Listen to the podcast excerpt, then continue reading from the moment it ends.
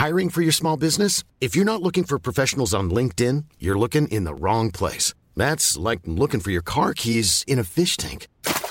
LinkedIn helps you hire professionals you can't find anywhere else, even those who aren't actively searching for a new job but might be open to the perfect role. In a given month, over 70% of LinkedIn users don't even visit other leading job sites. So start looking in the right place. With LinkedIn, you can hire professionals like a professional. Post your free job on linkedin.com slash people today.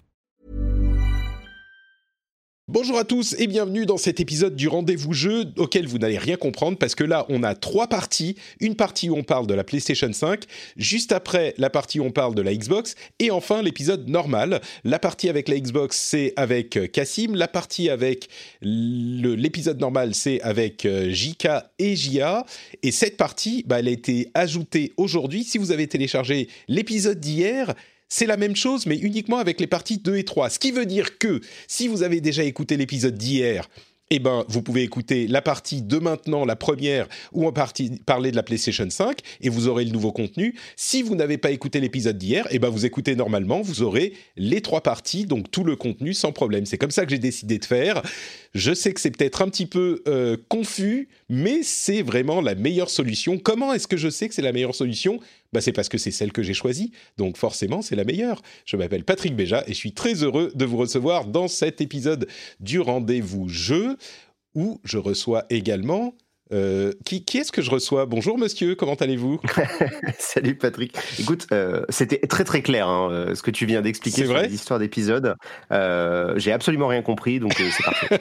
bon, ce qu'il faut comprendre, c'est que là, on va parler de la PlayStation, ensuite on parlera avec Cassim de la Xbox, et après c'est l'épisode normal de la semaine. Ah, tu Mais vas, là, on est fabriquer une espèce d'épisode euh, Frankenstein à partir de plusieurs. Euh, c'est ça. C'est un l'épisode V2 où on rajoute en fait cette partie sur la PlayStation, puisque Benoît, alias Exerve, a depuis euh, quoi deux semaines la PlayStation 5 et tu la testes. Oui, temps, ouais. Ouais, j'ai dit deux mois, je dis plus exactement. Euh, non, deux mois, non, peut-être pas. Non, c'est deux semaines. Mais euh, ouais, euh, quand est-ce que je l'ai reçu? Attends, je vais aller vérifier sur Twitter. Hein, tu vois l'historique de ma vie. C'est ça, oui, les archives. Peut-être est-ce que j'ai mis la photo Il y a trop de photos de Demon's Souls en attendant. Bon, environ deux semaines, on va dire. ouais. un petit peu moins de deux semaines. Et le NDA est tombé pour une partie des éléments. En fait, tu peux nous parler de tout, toute la console et les jeux que tu as, sauf les trucs qui vont encore être mis à jour, pour lesquels le NDA tombera au moment de la sortie aux États-Unis, à peu près le 11, donc dans quelques jours. Mais en gros, tu peux nous parler de la console, des jeux, de la manette, euh, de l'interface, mais voilà, c'est ça. Euh, tout ce qui va être en fait lié à la rétrocompatibilité, il y a pas mal de patchs qui sont encore en cours de déploiement, donc ils nous ont demandé euh, via euh, une petite mise à jour de leur embargo de bah, d'attendre en fait la sortie américaine, donc le 11-12 pour pour pouvoir en parler. Mais et tout ce qui est un peu lié à PlayStation Plus et tout, parce que bah, c'est pareil en fait. Comme là, la console, elle est moi même si je l'ai à la maison, même si elle est connectée au net, il n'y a pas encore tous les services, donc on attend tout simplement euh, la sortie officielle pour pouvoir vraiment euh, tester le truc quoi. Donc moi je vais pas sortir tu vois par exemple de review de la PlayStation 5 aujourd'hui parce que ben il manquerait trop d'éléments. Je ferai une vidéo d'ici euh, d'ici une dizaine de jours je pense. D'accord. Bah alors premières impressions en général, qu'est-ce que tu retiens de cette expérience avec la PlayStation 5 Les choses qui te marquent quoi euh, bah écoute, au niveau de l'installation, euh, tout s'est très très bien passé. Euh, il y a plein de petites options rigolotes quand tu lances la console pour la première fois qui, sont, qui sont très sympas à voir. Alors je sais qu'il y a déjà eu des, screenshots qu'on tournait puisqu'il y, a une, y a une chaîne PlayStation Support là qui a montré ça. Mais en fait maintenant tu peux pré-régler pas mal de paramètres de la console pour les jeux. Tu vois, tu peux régler à l'avance le fait d'avoir les, les axes qui vont être inversés. Je sais que ça, c'est pour certaines mmh. personnes, c'est vachement cool. Tu peux choisir le mode de difficulté des jeux en avance, tu peux choisir la langue, tu peux choisir des options de volume, de machin. Enfin, tu as pas mal de petites options comme ça que tu peux pré préenregistrer. Donc, tu n'auras pas à aller les régler dans chaque jeu à la main un à un, c'est tes réglages par défaut, quoi. C'est pas ouais, c'est ça. Il y a des, je trouve ça assez sympa. C'est des petites options cool. Ce que j'aime beaucoup, c'est que c'est vraiment, on est toujours vraiment sur de la console pure et dure, c'est-à-dire que tu lances, tu, connectes ton compte PlayStation et, et quelques instants plus tard, tu es sur une interface et tu vois, et les jeux Astro, quoi. Donc il y a pas de, c'est pas très long. Tu vois, la mise en place du truc est assez simple. Voilà, il y a rien de particulier à faire. Ils m'ont, reconnu tout de suite le, côté HDR de mon écran, le boîtier 4K, etc., etc. voilà. donc c'est la, première expérience, elle se passe vraiment bien, quoi. Hein, ouais, mmh. classique. Tu branches la console, il n'y a pas 36 000 trucs à faire, et au bout de quelques instants, tu peux être en train de jouer en fait. Hein. Il y a juste une mise à jour de la console à faire, mais ça c'est normal. Bien sûr. Euh, tu sais quoi J'ai envie de sauter un petit peu les étapes et de te demander comment est euh, Spider-Man Miles Morales. On reviendra au reste après. Ouais, je lançons-nous. C'est le plus intéressant, je crois.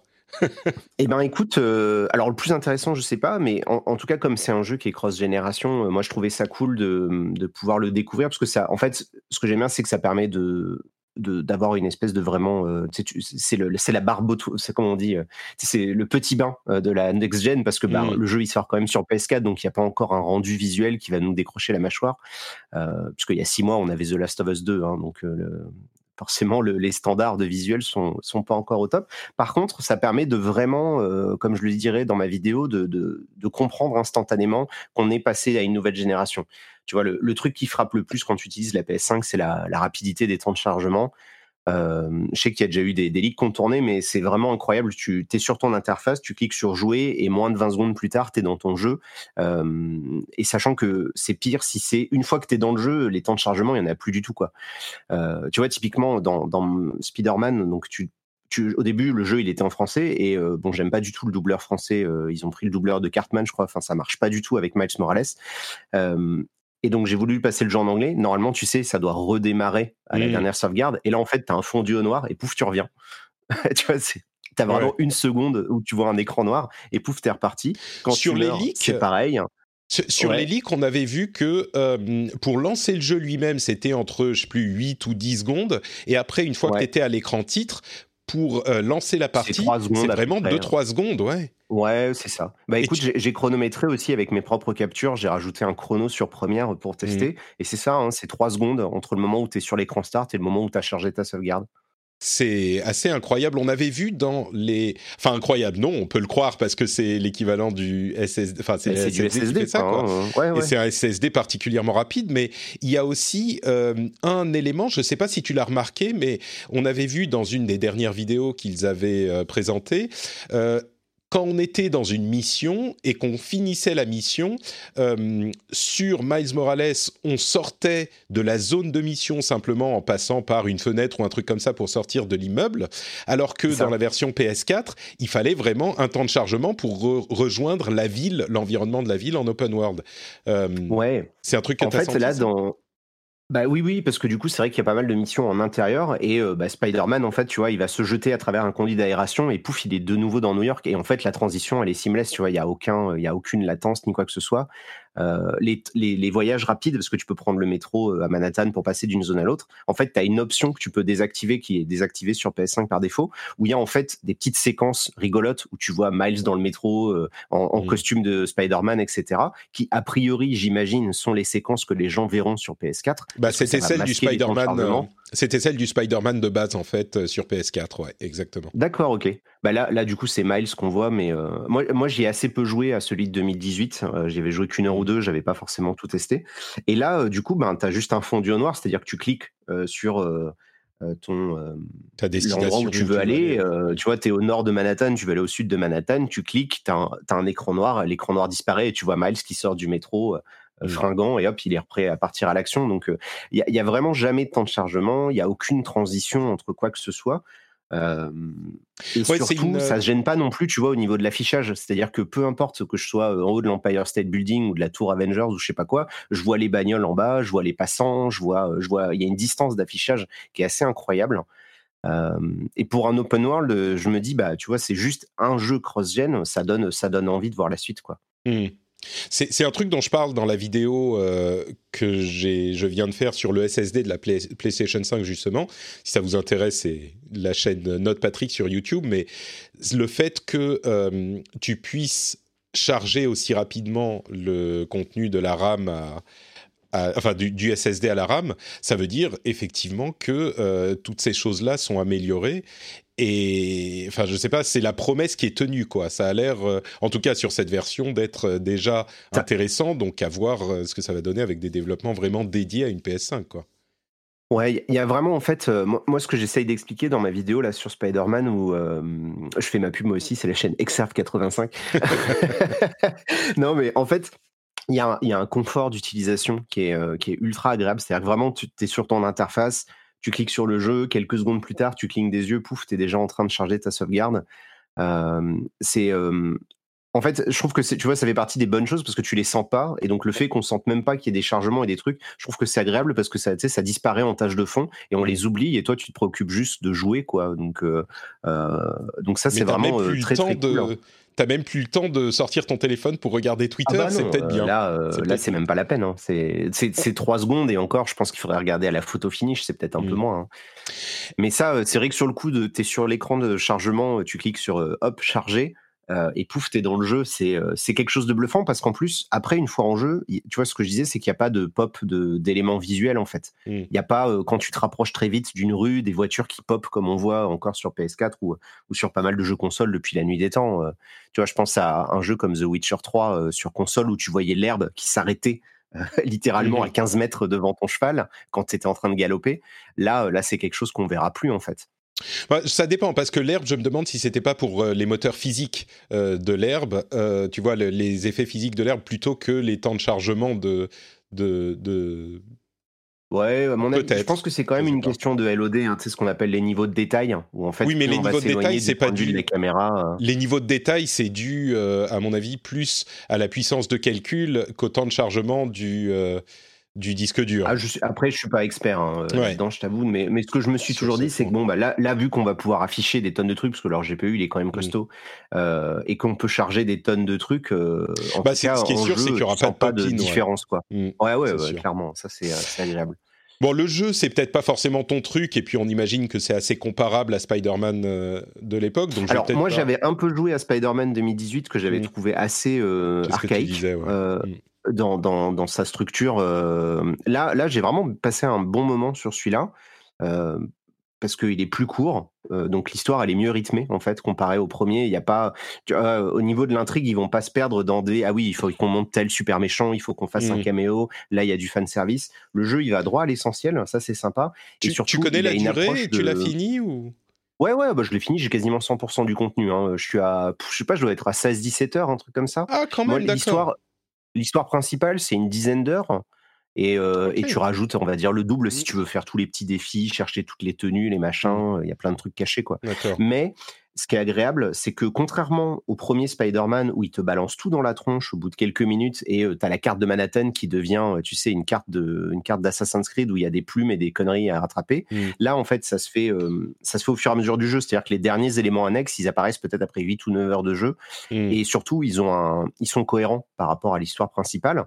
Euh, donc c'est pas des trucs, euh, t'as pas l'impression de ramasser des trucs annexes qui ne servent à rien. Tu vois le coup des sacs à dos de Peter dans le 1, je mmh. trouvais ça nul. Euh, là, bah en fait, à un moment ça va être mieux amené, c'est mieux. Mmh. Et du coup, ta mère, elle a caché des trucs, tu vois, dans ton quartier et tu vas les chercher. C'est tout bête. C'est des petits tricks, tu vois, de, narration, mais ça fonctionne, c'est mieux intégré. à côté de ça, ils ont complètement revu l'infiltration parce que c'était pas ouf dans le premier Spider-Man. Là, ça fonctionne un peu mieux. Euh, et, surtout, les combats, euh, je les trouve encore plus réussis que dans le, premier Spider-Man. Là, euh, là, moi, j'avais vraiment l'impression de jouer à Devil May Cry plus qu'un qu'un jeu triple A grand public, en fait. quoi. D'accord. Donc, non, non, j'ai adoré. Hein. Passé un super moment hein, sur Spider-Man. Hein. J'étais le premier surpris, mais je me suis vraiment éclaté, en fait. D'accord, bah écoute, bonne nouvelle, oui, c'est euh, donc ils, ont raffiné euh, la formule. C'est clairement pas un truc euh, qui va tout changer, mais ils ont raffiné la formule de manière significative. Quoi, c'est pas juste un, un peu plus de ce qu'ils avaient fait. C'est un vrai bon jeu. Je pense que ça vaut le coup de le faire, peu importe que vous soyez sur PS4 ou PS5. Hein. C'est sûr que sur PS4, il y aura pas ce confort d'utilisation, il y aura pas l'utilisation des gâchettes non plus, des trucs comme ça. ah bah justement, ça, hein. ça, ça, va nous faire une transition avec Astro's Playroom aussi, mais ils utilisent utilise la manette, euh, le feedback haptique et les gâchettes euh, à tension euh, dans, dans, le jeu, ça donne quoi? Dans Spider-Man, alors en fait c'est tout bête, mais je trouve que c'est très efficace. En fait, c'est quand tu es en train de te balancer, tu sais, avec tes fils au milieu des buildings et tout ça. Plus tu vas aller vite, plus tu vas sentir une tension parce que le fil en fait est tendu et donc en fait tu vas mmh. avoir la gâchette qui va essayer de, de, de, de forcer. En fait, tu vas devoir appuyer plus fort pour maintenir la vitesse comme euh, tu sens que lui, en fait, il est mmh. en train d'accrocher plus fort euh, la corde. Et, euh, et donc, c'est très subtil, hein, mais, mais c'est ultra agréable. Et moi, de toute façon, je pense que le, ce que je retiens de la PS5, hein, si tu veux, on peut en parler, c'est la manette, en fait. Tu vois, l'usage de la console, alors effectivement, elle prend beaucoup de place, effectivement, les temps de chargement et tout, mais je trouve que la manette apporte un petit truc sympa. Et, et Astro, Astro c'est génial. Voilà. C'est un petit peu la surprise, j'ai l'impression pour tout le monde. Euh, la manette, c'est vrai que à chaque génération, on nous promet des fonctionnalités matérielles qui vont être euh, ceci, cela, ça va vous faire ressentir ce truc ou tel machin. Et là, euh, les gens ont l'air assez unanimes pour dire que pour le coup, bah ça marche. C'est un vrai plus. C'est pas, c'est peut-être entre le gadget et la vraie fonctionnalité, mais toi, tu as l'air de dire que euh, c'est vraiment un truc en plus par rapport à la génération précédente. Bah parle-nous ah en plus. Hein, Vas-y, qu'est-ce eh que ben, ça, ça, donne Écoute, alors je voilà, je vais je vais probablement parce que j'ai encore le texte de ma vidéo d'Astro, donc je vais sûrement radoter par rapport à ce que j'ai pu dire en vidéo. Mais en fait, donc le, concept, c'est que la, la, manette, donc les, les deux gâchettes, c'est vraiment que ces deux boutons-là le reste des boutons euh, se, comportent normalement, ils vont pouvoir augmenter instantanément leur tension ou leur résistance. Et euh, elle vibre également, donc ça c'est plutôt. Euh, c'est donc la, une partie vibration, haptique un peu plus poussée d'après ce En fait, il y, a deux éléments. Si tu veux, moi je sépare deux éléments. C'est-à-dire d'un côté, il y a une partie que je trouve un peu pur bonus, pure immersion à base de ça vibre. Voilà. Bon, les vibrations. Est-ce que ça vibre mieux que la PS4 en fait? Est-ce que ça rend plus J'y arrive, j'y arrive. D'accord. Donc tu as, la partie vibration qui, techniquement, la manette, elle vibre euh, euh, globalement comme une Switch, c'est-à-dire que tu as le côté vibration HD où elle peut vibrer à différents endroits de la manette et tu le sens. Pareil, les mmh. gâchettes peuvent vibrer en elles-mêmes. Donc ça, c'est la partie juste, ça ne sert à rien. Par contre, il y a une vraie partie qui change réellement le comportement des boutons, qui est ce retour haptique où, par moment, bah, il va falloir en fait euh, appuyer plus fort pour activer un truc. Il va falloir maintenir une pression, mais plus douce à certains moments. Tu vois, dans Astro, l'exemple que j'utilise, c'est un moment, tu es un petit singe, tu t'es mis dans une petite costume de singe et tu dois agripper des, prises murales, tu sais, comme des prises d'escalade. Et en fait, il y en a qui sont fragiles, donc si tu les serres trop fort, elles se cassent. Ah, et donc, tu dois sentir dans, ta, dans tes doigts une espèce de, moi j'appelle ça un point de patinage. Tu sais, comme pour un embrayage de bagnole, euh, mmh. tu vas sentir en fait une espèce de, de, modulation de la pression. Et donc, quand tu sens que ça commence à résister, tu arrêtes et tu maintiens ton doigt comme ça et ça fonctionne et donc ça, cette partie-là haptique, au début, je pensais que ça allait être gadget, mais en réalité, ça, si c'est bien exploité, et c'est le cas dans Astro parce que ça montre vraiment pas mal de bonnes idées, en fait, ça, peut vraiment apporter quelque chose dans les jeux vidéo. C'est-à-dire qu'on n'est pas dans du gadget ou du gimmick, on est vraiment dans, bah, en fait, ça, change la façon dont les boutons fonctionnent. Mmh. Et donc, comme tu le sais, le game design, c'est ce qu'on appelle les 3C. Tu as les, le personnage, la caméra et les contrôles. Et donc, si tu changes les contrôles, tu changes le design des jeux. Et, effectivement, bah, j'étais le premier bluffé, mais ça marche bien. Il y, a des moments où dans le jeu, tu te dis ah oui d'accord. Donc en fait ça, ça pourrait être une vraie mécanique de gameplay.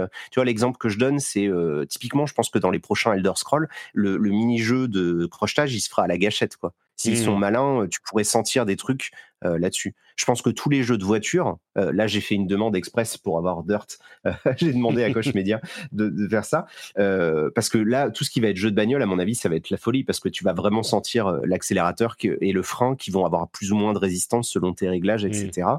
Mmh.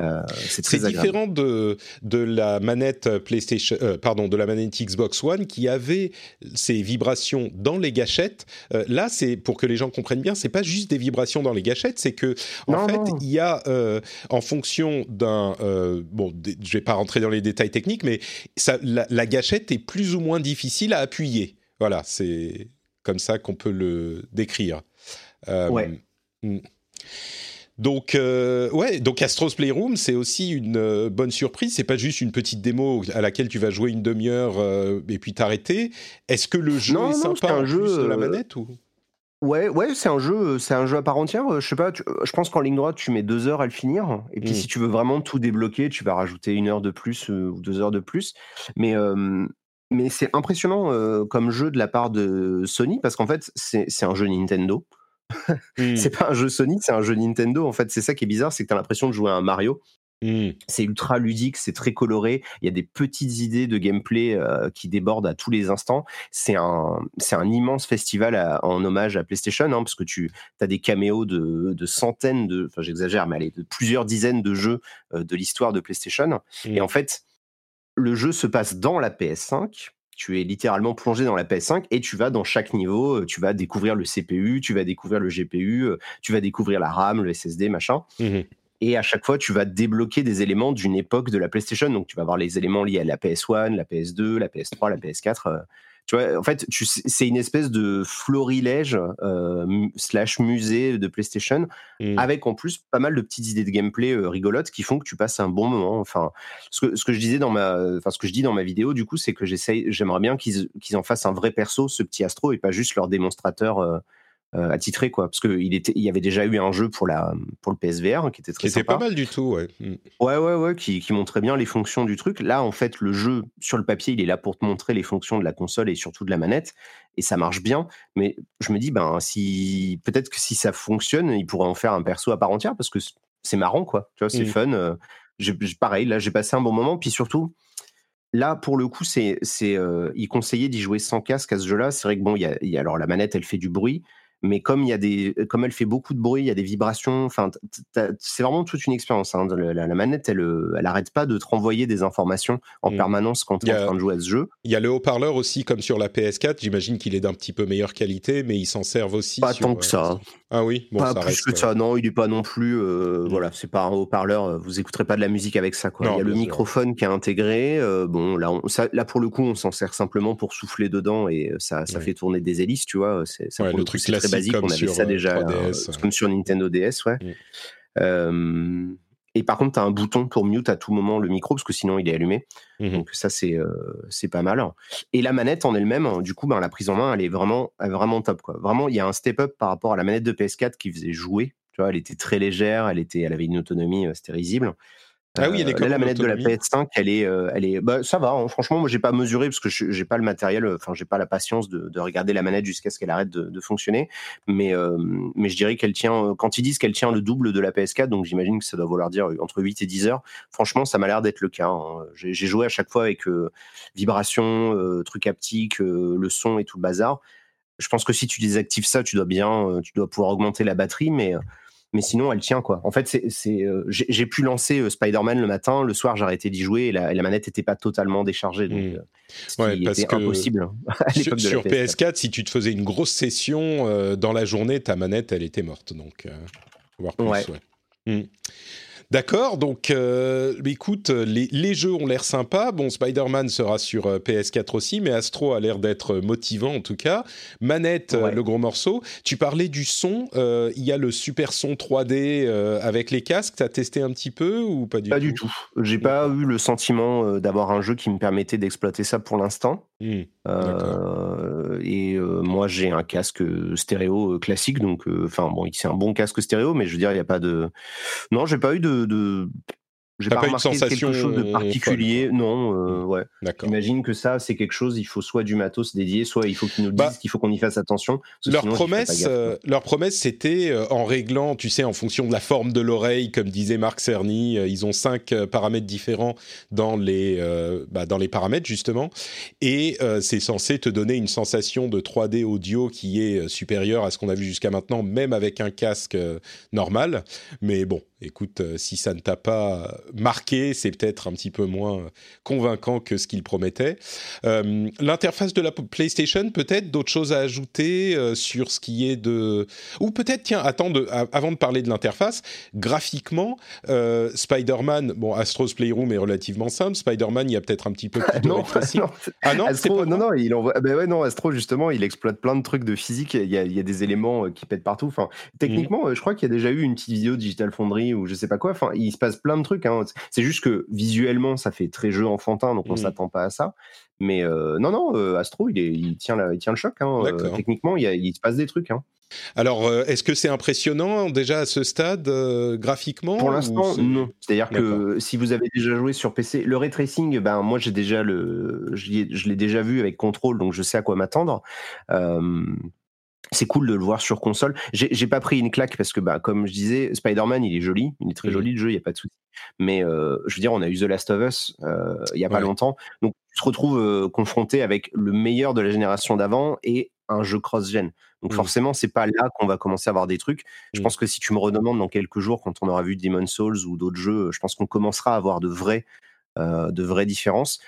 Là, comme je te le disais tout à l'heure sur l'histoire des temps de chargement, on est plus dans du confort, c'est-à-dire que ben, là, quand ils te disent c'est à 60 fps ou 30 fps, ben ça l'est, ça, ne bronche jamais. Mmh. Euh, le ray tracing, ben, ça apporte beaucoup, forcément. Tu vois, dans un jeu comme Spider-Man où il y a des reflets partout euh, sur les buildings, sur les machins, c'est vrai que quand tu l'as pas d'activer, tu vois quand même bien la différence. Ah, tu peux désactiver pour passer en mode performance. tu peux désactiver le ray tracing. Ouais. ouais. tu peux le désactiver à tout moment. Ça recharge juste la dernière sauvegarde, donc bon, bah, c'est instantané. Et en fait, donc c'est soit tu as un mode 4K 30 fps ray tracing, qui est le mode fidélité, soit tu as un mode 4K 60 fps, pas de ray tracing, et là, c'est ce qu'ils appellent le mode performance. Mmh. Donc, tu et tu sens bien la différence entre les deux graphiquement. Euh, le ray tracing, ça change quand même euh, les choses. Ça change beaucoup le rendu, ouais. En fait, ça, ça va jouer sur. Euh, alors, c'est des trucs qui sont pas forcément extrêmement visibles. C'est ça qui est peut-être un peu bizarre, c'est que c'est techniquement, c'est quand même une vraie prouesse, mais d'un point de vue visuel, l'apport est peut-être pas si visible. Moi, je sais que j'ai capturé à des endroits spécifiques parce que des fois, ils te mettent dans des bâtiments où le sol il a été illustré, c'est euh, pendant 10 heures avant que Spider-Man y arrive, pour bien qu'on voit son reflet. Euh, effectivement, quand là, actives le ray tracing, tu te dis ah oui, ça marche. Mais là, en fait, où on le voit, mais on s'en rend pas compte parce que ça va très vite, c'est sur le côté. Euh, en fait, comme toutes les sources de lumière vont mieux accrocher les différents matériaux, tu vois, elles vont vraiment avoir une réflexion. La moindre petite lumière, euh, peu importe la couleur qu'elle a, elle va se voir, elle va déformer légèrement le rendu du tissu, etc. Ce qui mmh. fait que dès que tu es dans un endroit où il y a des éclairages avec des néons, des machins de couleurs et tout, en fait, ta scène globale de, de, de, ton, jeu vidéo, pardon, elle a, euh, elle a un côté plus crédible, tu vois. Parce que mmh. les lumières, elles sont gérées normalement. Et donc, ben, s'il y a juste un petit spot un peu jaune, alors que la lumière, elle est plutôt blanche le reste du temps, tu verras qu'il y a une toute petite euh, incidence sur le rendu euh, de son, de son mmh. costume ou quoi que ce soit, tu vois. C'est le genre de truc subtil quand tu les as devant les yeux et que tu remarques vraiment quand tu les supprimes. Est-ce qu'on peut dire ça comme ça? Genre quand tu vires le ray tu dis ah ouais, ok, c'est exactement ça. C'est-à-dire que les trucs qui sont liés au ray tracing, tu les vois une fois que tu les as désactivés. Mmh. Une fois que tu es dedans et que tu, le, que tu l'actives, tu te dis pas, il se passe un truc. Dès que tu passes en mode performance, tu dis, OK, c'est super fluide, puisque c'est du 60 au lieu du 30, mmh. mais mais il manque quelque chose. Il manque un truc, t'arrives pas à trop. Et c'est en fait là, c'est dans ce, il manque quelque chose que tu as vraiment la diff entre le mmh. rendu visuel d'un jeu sur PS4, enfin sur la génération d'avant, et un rendu de jeu avec du ray tracing, quoi. D'accord. Très intéressant. Ouais, ouais, c'est vraiment un truc sympa à voir. alors, il y avait une polémique là sur l'histoire du 1440p et de la PS5. moi, j'ai un moniteur PC, je joue sur mon écran de PC qui est un 1440p, et en fait, la console est en 4K et elle downscale. A priori, elle fait pas l'inverse parce qu'il y avait pas mal de gens qui disaient qu'elle devait être en 1080 et qu'elle est upscale en, en 1440. Euh, en fait, c'est l'inverse qu'elle fait. Donc, euh, moi, j'ai vraiment pas constaté de, de, dégradation visuelle. Hmm. Euh, au contraire, hein, c'est quand même assez, assez bluffant de jouer enfin avec une définition correcte sur un jeu comme ça. Quoi. Mais sur une télé 4K, il est en 4K, j'imagine. Ah bah ouais, bien sûr. Oui, puis en plus, Là, pour le coup, vraiment, tu vois, peu importe le nombre de gens qui a l'écran, peu importe le nombre d'explosions euh, qui peut se passer, enfin, tu sens que la console, elle a de la marge. Avant de commencer mmh. à saturer la, bande passante de leur GPU ou de leur RAM, il va falloir y aller. Hein. Bon, espérons en même temps, c'est un, un, jeu cross-gen, donc euh, c'est ce qu'on peut, c'est la moindre, moindre, des choses. Euh, écoute, le, les dernières questions que j'aimerais te poser, c'est sur l'interface donc de la console. On l'a un petit peu évoqué. S'il y a des choses qui t'ont marqué, là aussi, tu peux nous le dire, mais est-ce que tu avais accès à tout ce qui est euh, les, les, petites euh, cartes qui vont donner de l'aide ou qui vont te permettre de te euh, téléporter d'un endroit à l'autre avec les activités. si tu as deux minutes pour, enfin, si tu as 10 minutes pour jouer, tu y vas direct, ce genre de choses. Alors, j'ai pas testé cette fonctionnalité-là parce que je la connaissais pas, mais je vais ah la tester à local. Je n'avais pas compris que ça fonctionnait comme ça, enfin, parce que j'ai pas, j'ai pas cherché plus que ça. moi, je trouve la nouvelle interface. Alors, a priori, on n'a pas la version définitive définitive. Hein, on a mmh reçu un mail il y a quelques heures qui nous disait c'est pour ça qu'il faut pas la montrer. Bon, ils vont sûrement faire un petit patch ou quoi l'interface est beaucoup plus clean que sur que avant puisque tu as vraiment des toutes petites icônes qui te disent tu as tel jeu tel machin et puis après tu as un gros écran qui pète avec juste un gros bouton jouer puis tu as une belle image de chaque jeu tu as de la musique qui se charge en plus quand quand c'est réglé donc c'est sympa. Après pour le côté interface et tout écoute j'ai regardé dans, dans Miles Morales en fait moi j'avais compris que c'était un système de suivi c'est-à-dire qu'effectivement quand tu appuies sur la touche PlayStation il te dit bon bah là telle mission il vous reste tant de temps avant qu'elle soit terminée ce qui est assez bizarre, tu vois, à se dire, mais je pense que c'est quand même des estimations qui sont réelles. C'est-à-dire que tu es dans une mission annexe, tu appuies, il te dit, il vous reste 7 minutes de jeu, tu es là. ok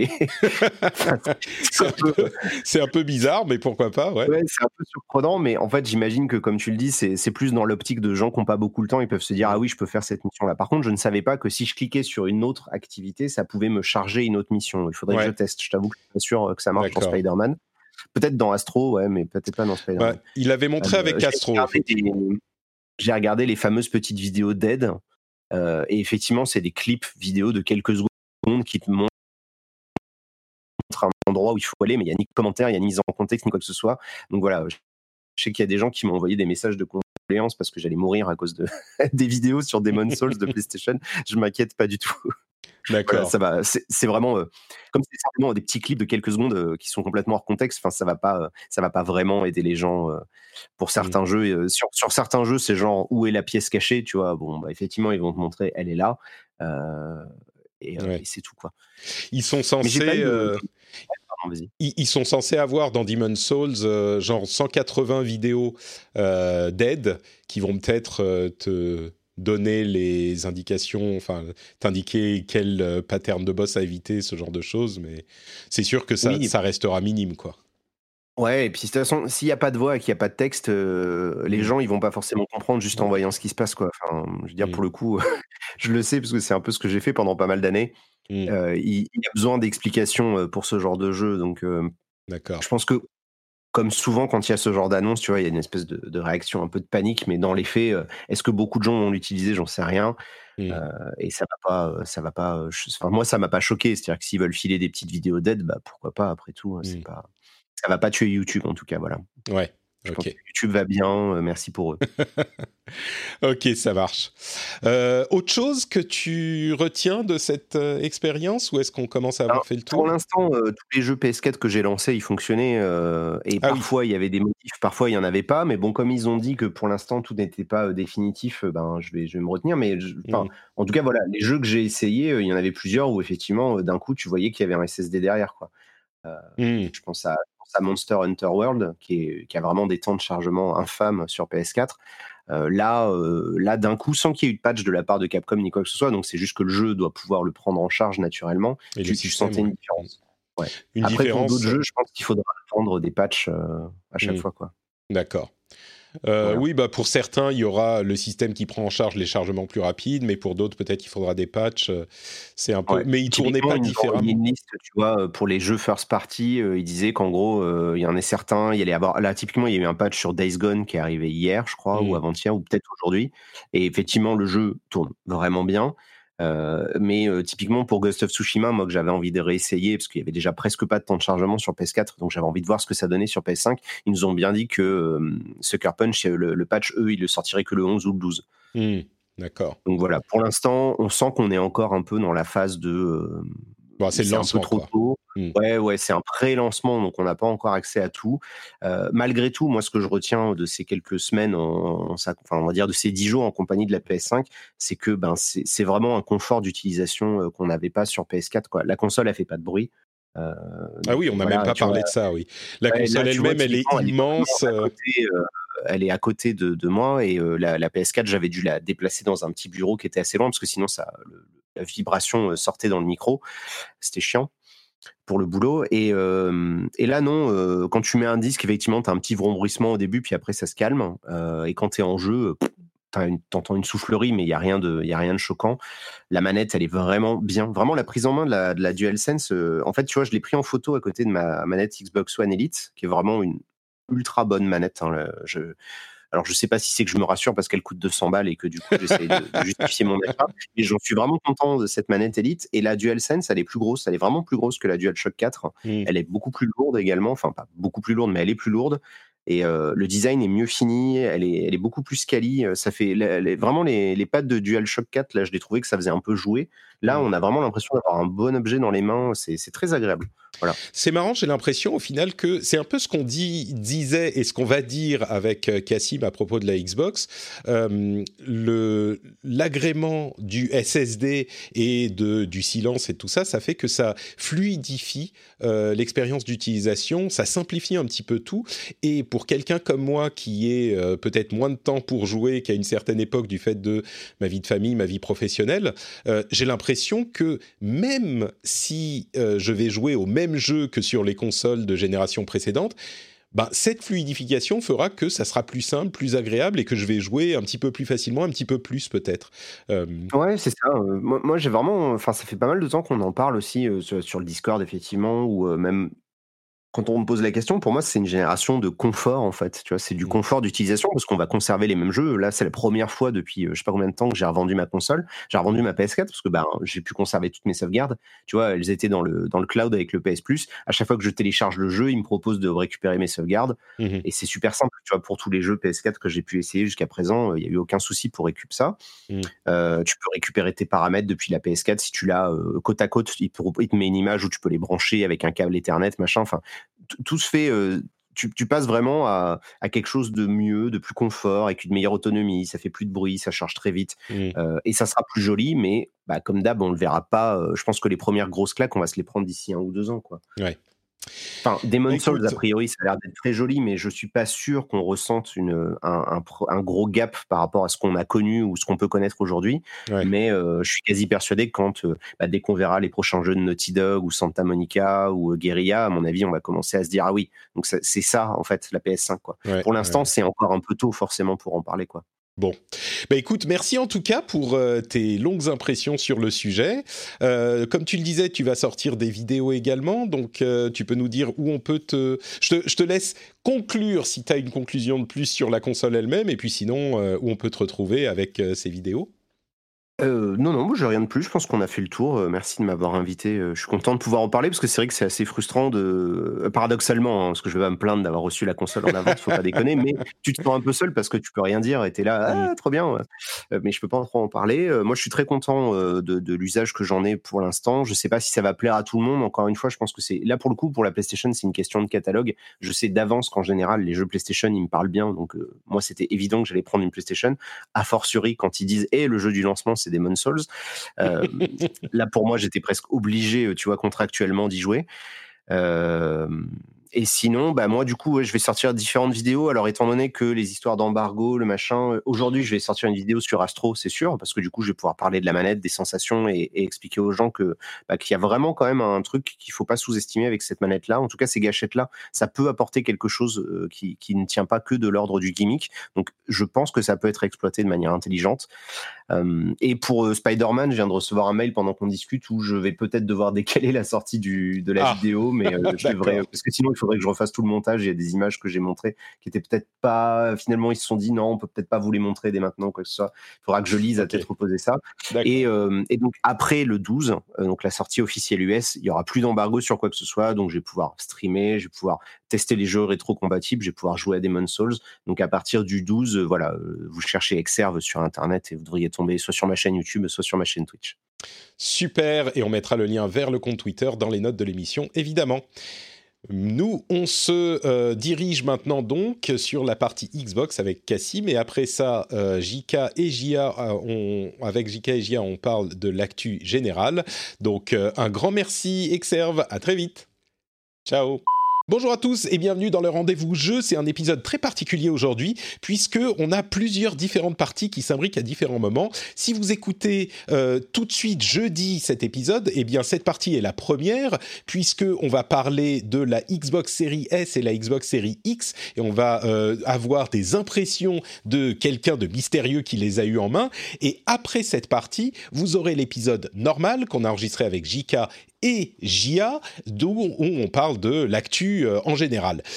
Et si vous écoutez un petit peu plus tard, en fait, quand vous écoutez cet épisode au moment de sa sortie, eh bien, il y aura une autre version de l'épisode qui va arriver quand le NDA de la PlayStation 5 sera euh, disponible.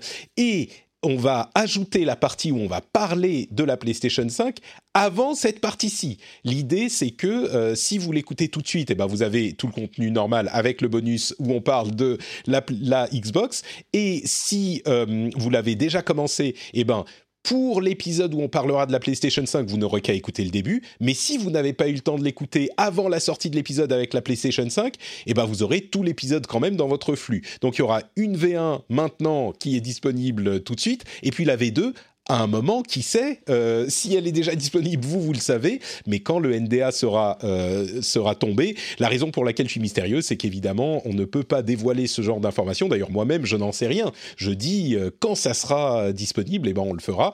Mais pour le moment, on parle de Xbox, série X, série S, avec euh, l'invité mystérieux que euh, je présente toujours comme le plus grand expert de la euh, Xbox en France. J'ai nommé Cassim Ketfi. Ah oui, et moi je m'appelle Patrick Béja. Cassim, comment ça va? Ça, va très bien. Enfin, ça va. J'ai hâte de dormir un peu plus. je t'avoue que c'était un peu compliqué ces derniers jours, mais là, ça va. maintenant que tout est écrit et tout est prêt à être publié et tout ça, c'est bon. Super. Donc tu as euh, eu les deux Xbox euh, entre les mains depuis plusieurs semaines, c'est ça?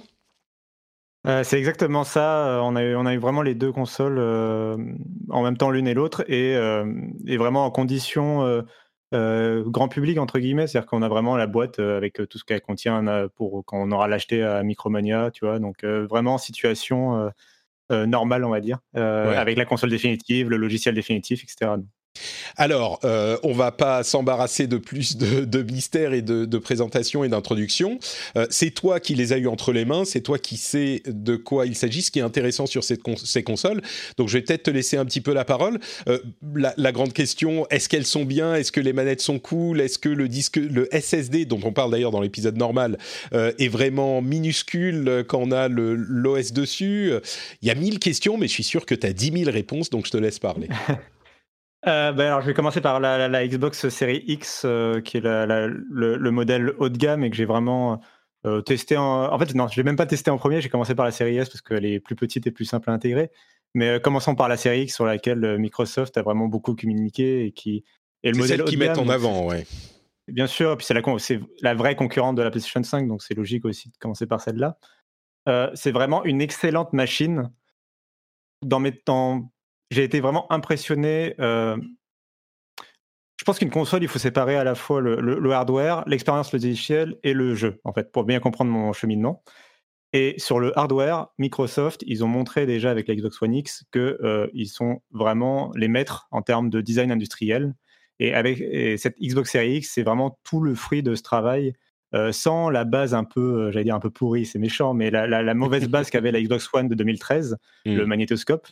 Euh, là, ils ont vraiment pu, pu donner euh, pleinement euh, tout leur, leur, potentiel en fait sur cette console vraiment faite pour les joueurs.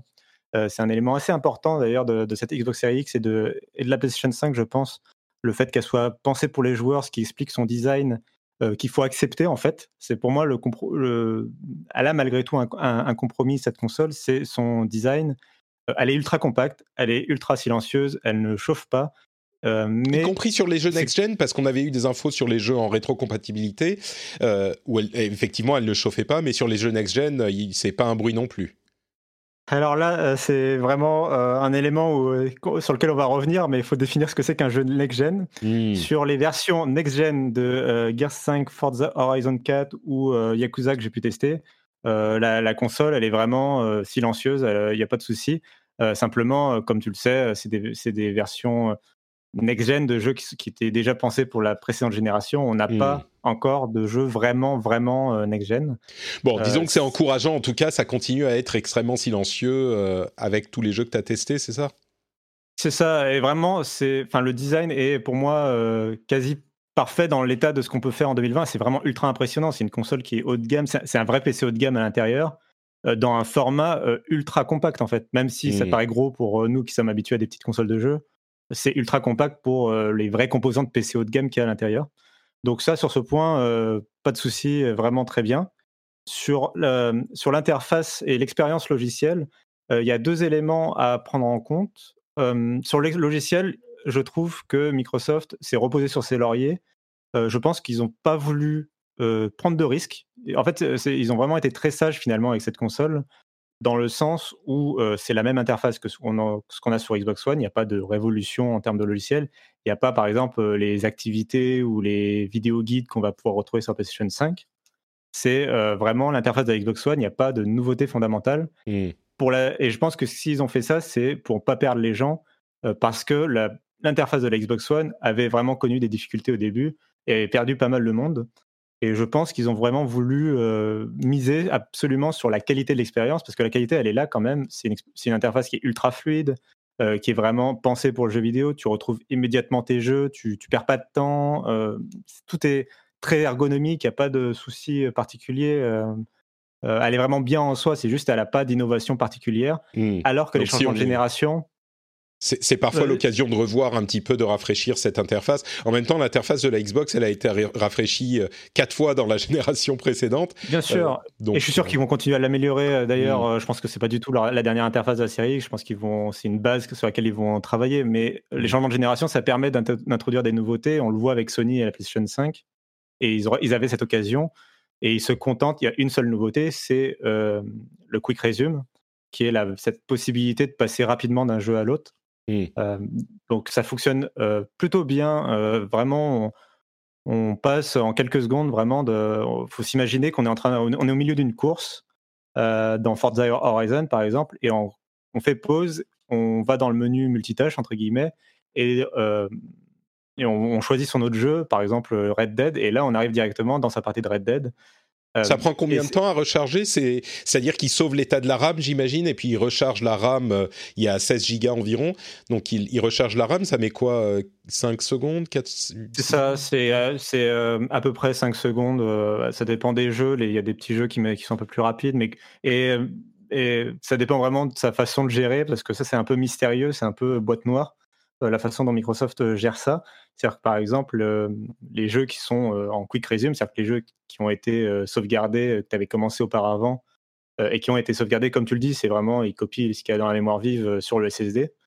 il n'y a jamais indiqué t'as pas la liste des jeux qui ont été sauvegardés, tu vois. Il n'y a pas. Euh, il a pas un petit point bleu ou un truc ou pour dire euh, voilà. celui-là. Et en fait, euh, évidemment, on imagine qu'il réserve une partie du SSD pour ça. et d'ailleurs, on reviendra à la taille du SSD dans un moment, mais il réserve une partie du SSD pour ça. et quand cette partie du SSD réservé est pleine, ça va dépendre des jeux, les, gros jeux prendront plus de place que les petits, euh, mais quand le, la taille du SSD est pleine, et eh ben, il commence à vider les premiers qu'il avait mis, et donc ceux-là sont plus disponibles en, Quick Resume, c'est ça? C'est ça, mais il te prévient pas, exactement, mais ah il ne te prévient pas, et il te dit pas exactement quelle est la liste des jeux en permanence qui est maintenue. C'est seulement quand tu relances un jeu où il y a un petit logo Quick Resume qui t'indique que, hmm. bah, ok, là tu vas pas avoir à attendre trop longtemps avant de reprendre ton jeu. Ça, c'est un peu. Bon, en même temps, les jeux sauvent peut-être beaucoup plus fréquemment qu'à une certaine époque, mais on peut du coup se dire ah bah c'est bon, mon jeu, je l'ai quitté, il était en quick resume. Et puis si on s'en rend pas compte et qu'on lance plusieurs autres jeux entre temps, on peut perdre la la partie en fait euh, s'il est vidé de la de la partie du SSD où est le stocké le quick resume sans vraiment s'en apercevoir. Exactement. Et ça, pour mmh. moi, c'est un des défauts, euh, je trouve, de cette nouvelle option. Je pense que Microsoft va devoir rapidement proposer des mises à jour pour, par exemple, pouvoir épingler, entre guillemets, un jeu mmh que tu voudrais absolument garder. Euh, ça, c'est ton jeu que tu joues en ce moment, que tu fais que la mission solo, bah, tu as envie de le garder en permanence. Tu l'épingles et, et, les autres, c'est pas grave s'ils tournent. Quoi. Ouais. Et au euh, moins, ou, alors te proposer, quand tu lances un nouveau jeu, dire Oula, là, il n'y a plus de place, tu dois choisir celui que tu dois virer ou pas faire ton, ton quick resume. Ouais. Mmh. D'accord. Bon, ça, c'est facile à euh, mettre à jour en logiciel, j'imagine. Bien sûr. Hmm. C'est complètement logiciel. Puis c'est des points, je pense, qu'ils peuvent peaufiner euh, très facilement, euh, corriger les jeux qui gèrent peut-être mal le, quick resume. Évidemment, ça met un peu de friction quand même. Ça met un peu de friction dans l'expérience utilisateur parce que. Hmm. Non, mais c'est voilà, pour moi, c'est un des défauts de la console. C'est une bonne idée, mais pour moi, ça manque de finition et d'options sur, ce, sur cette nouveauté. Hmm. Euh, après, au-delà, euh, du coup, les deux autres points qu'il faut aborder, je pense, euh, pour bien comprendre cette console, c'est d'abord l'écosystème Microsoft. pardon, mais je t'ai interrompu. Tu disais ça marche pas pour les jeux en ligne. C'est assez assez clair. Effectivement, il faut se reconnecter au serveur machin. Il, il semblait dire qu'ils allaient établir certains protocoles pour que ça prenne pas 4 heures pour se reconnecter au truc. Je sais que sur Destiny, par exemple, c'est assez long de se connecter au serveur et quand tu quittes le jeu, ça met longtemps à te reconnecter. Là, pour le moment, les jeux en ligne, euh, ils sont prévus pour ce type de quick resume avec euh, une reconnexion plus rapide ou c'est vraiment juste, bon, bah, t'es déconnecté, c'est comme si t'avais relancé le jeu? Euh, j'ai eu deux cas de figure. J'ai eu un cas de figure où j'étais vraiment 100% déconnecté. Il m'a fait revenir au menu principal. Euh, hmm. Fallait voilà, fallait re-indiquer ton compte Microsoft. Enfin, euh, c'est pas, faut pas se loguer, hein, mais c'est, faut tu t'indiques quel profil de la console tu veux utiliser hmm. et il te connecte. Tu vois, voilà. donc tu es dans le menu principal. L'autre cas, c'était sur Forza Horizon où le, jeu gère la possibilité de Je pense que c'est parce que le jeu gère naturellement la déconnexion des serveurs, hmm. parce que c'est un monde, c'est un open world partagé. Ouais, c'est un hybride et tu euh, peux passer en mode solo quand tu es déconnecté. Ouais. Hmm. Et à ce moment-là, du coup, il passe en mode solo et il te reconnecte euh, à la volée euh, dans le jeu sans te faire quitter ta partie, en fait, en gros. D'accord. Bon, espérons que ça sera implémenté ou facilité. Ça, oui, voilà. je pense que c'est aussi une question de, gestion des jeux next-gen. Notons, c'est important de le rappeler aussi d'ailleurs que ça fonctionne avec tout. Comme c'est une fonction vraiment système est géré par Microsoft, ça fonctionne avec les jeux, même les jeux de la première Xbox de 2003, mmh. euh, euh, ça, fonctionne parfaitement. Quoi. Les jeux Xbox 360 aussi, il n'y a pas de souci. D'accord. Je te laisse continuer. Oui, euh, du coup, sur, je disais, sur l'écosystème, c'est un autre point important qui a, beaucoup mis en avant Microsoft et qui fonctionne vraiment. Donc, du coup, je pense que c'est important à souligner à quel point bah, cette Xbox, moi, quand je l'ai configurée, elle a été capable instantanément de euh, me reprendre la liste, évidemment ma bibliothèque de jeux, ça, va de soi, mais euh, quand tu réinstalles un jeu, il te resynchronise automatiquement toutes tes sauvegardes, puisque depuis le début de la Xbox One, euh, les, tous les jeux chez Microsoft sont sauvegardés gratuitement dans le cloud de, façon standard. donc il n'y a pas besoin d'abonnement ou quoi. Et du coup, c'est vraiment un avantage, je trouve, pour passer d'une console à l'autre. Et c'est vraiment un gain dans, de se dire que ça, lié à la rétrocompatibilité, c'est un gain de se dire je sais que quand j'achète un jeu sur Xbox, euh, je l'aurai sur les prochaines Xbox. Ma sauvegarde me, me suivra. D'ailleurs, Microsoft a annoncé une mise à jour pour la Xbox 360 pour euh, permettre gratuitement d'uploader dans le cloud euh, les sauvegardes pour les gens qui ont encore mmh. la 360. Donc, donc ça fait un peu comme, un, comme un smartphone en quelque sorte. tu as, une autre comparaison en plus avec les smartphones. Mmh tu ton, truc qui est installé, tu te logs sur ta nouvelle console, bah, tout revient comme c'était et tu as ton compte. Euh, c'est un peu ça, non? Et, ouais, c'est vraiment ça. Euh, d'ailleurs, les accessoires et tout de la Xbox One sont compatibles aussi.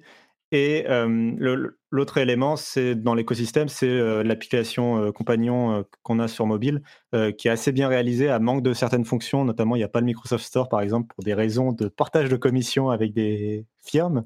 Mmh. mais, mais sinon, tu, tu, peux facilement, tu retrouves toutes, tes, toutes les, les captures, tu tes, captures d'écran, etc. Tu les retrouves sur ton smartphone automatiquement. Et tu peux plus facilement, du coup, les partager sur les réseaux sociaux euh, sans passer par la console et taper au clavier euh, avec la manette, tu vois, qui n'est pas mmh forcément ultra pratique. Euh, donc ça, c'était des éléments que, que, je voulais rappeler. Et maintenant, on va passer, je pense, au point qui fâche. C'est-à-dire que pour moi, le gros défaut de cette console, c'est le catalogue de lancement. on en a déjà parlé un petit peu tout à l'heure, mais c'est vraiment, pour moi, le, plus gros défaut. C'est ce qui rend l'évaluation d'ailleurs de la console super compliquée parce que euh, je ne veux pas euh, saquer euh, une excellente machine en termes de hardware et d'interface, tu vois, de fluidité, etc. Mais il n'y a aucun jeu fort au lancement exclusif à la Xbox. Et quand je dis exclusif, même s'il sortait sur PC, ça me, ça me bat de dire, je parle d'exclusivité console. Mmh on a, faut bien comprendre, on, a compris aujourd'hui que les jeux Microsoft, ils sortiront quoi qu'il arrive sur PC. Donc, il faut plus dire que les jeux euh, seront exclusifs un jour à, une Xbox. Euh, ce que je veux dire, c'est vraiment qu'il n'y a pas de jeux euh, forts, technologiquement marquants, qui ne sortent pas sur PlayStation 5, côté Xbox, je trouve. Il y a mmh. des patchs next-gen qui sont convaincants. Le patch de Gear 5, par exemple, fait passer le, jeu en ultra, enfin sur les paramètres ultra du, de la version PC. ils ont ajouté les textures. Ils ont ajouté les textures ultra haute résolution du PC, etc. Donc ça, c'est carré. Hmm. Non, mais du coup, c'est vraiment. Enfin, oui, c'est enfin, le jeu est dans sa meilleure version et on a vraiment une entre guillemets une redécouverte du jeu. Bon, c'est un peu fort, mais en tout cas, le, jeu est sublimé effectivement sur la version série X, mais ça, ça en fait pas un titre. Tu vois, ça, ça en fait pas un Demon's Souls ou un Miles Morales, quoi. Mmh Donc c'est pas et c'est pas un jeu next gen, même malgré qu'il soit très beau en soi graphiquement, ça en fait pas un jeu next gen pour autant. D'ailleurs, les temps de chargement sont plus courts quand il y a des écrans de chargement avec le SSD. Mais par contre, il y a toujours les, tu sais, les fameuses ouvertures de portes un peu lentes, les, ascenseurs, les, mmh. tous ces éléments-là de game design qui étaient là pour cacher les temps de chargement des disques durs de la génération précédente. Ils sont toujours là. Et du coup, tiens, ça me permet de te poser la question. Les temps de chargement plus rapides, on avait vu quelques tests, mais c'est pas instantané, mais ça passe, ça quoi Ça multiplie par deux, par ou ça divise par deux ou trois ou quatre les temps de chargement ou quand on voit un écran de chargement? Bah, à cause de ce problème de catalogue de lancement, il n'y a pas de, j'ai pas l'impression qu'il y ait de jeux pour l'instant qui exploitent vraiment euh, la, nouvelle architecture de stockage, parce que euh, faut rappeler que toutes ces, les, que soit la PlayStation ou la Xbox, elles ont une vraiment, il n'y a pas qu'un SSD, c'est une architecture autour où les développeurs vont devoir euh, apprendre à gérer vraiment euh, le, transfert du contenu entre le stockage et la RAM euh, de façon fluide. Euh, et il n'y a pas de, pour l'instant de jeux qui exploitent pleinement et complètement cette architecture. C'est que des jeux pensés pour la Xbox One, comme je disais. Mais même Yakuza 7, même Yakuza 7, même tout cela, ils sont pensés pour la mmh. génération précédente. Il n'y a pas de miracle. Mais comme tu le dis, le SSD a quand même permet des gains naturels. Et, et sur ce point, la, j'ai constaté vraiment des temps de chargement réduits. C'est surtout notable sur les écrans de chargement, c'est-à-dire les, jeux où quand vous chargez, il vous met euh, quand même quelques secondes, vous savez, il met presque une minute des fois, euh, les Red Dead Redemption, les GTA, les The mmh. Witcher, tout ça, où euh, il charge la map au début, et souvent c'est un jeu qui a un énorme temps de chargement au départ, et puis après qui en a beaucoup moins dans la foulée. Une fois que le jeu est lancé, ouais. Mmh.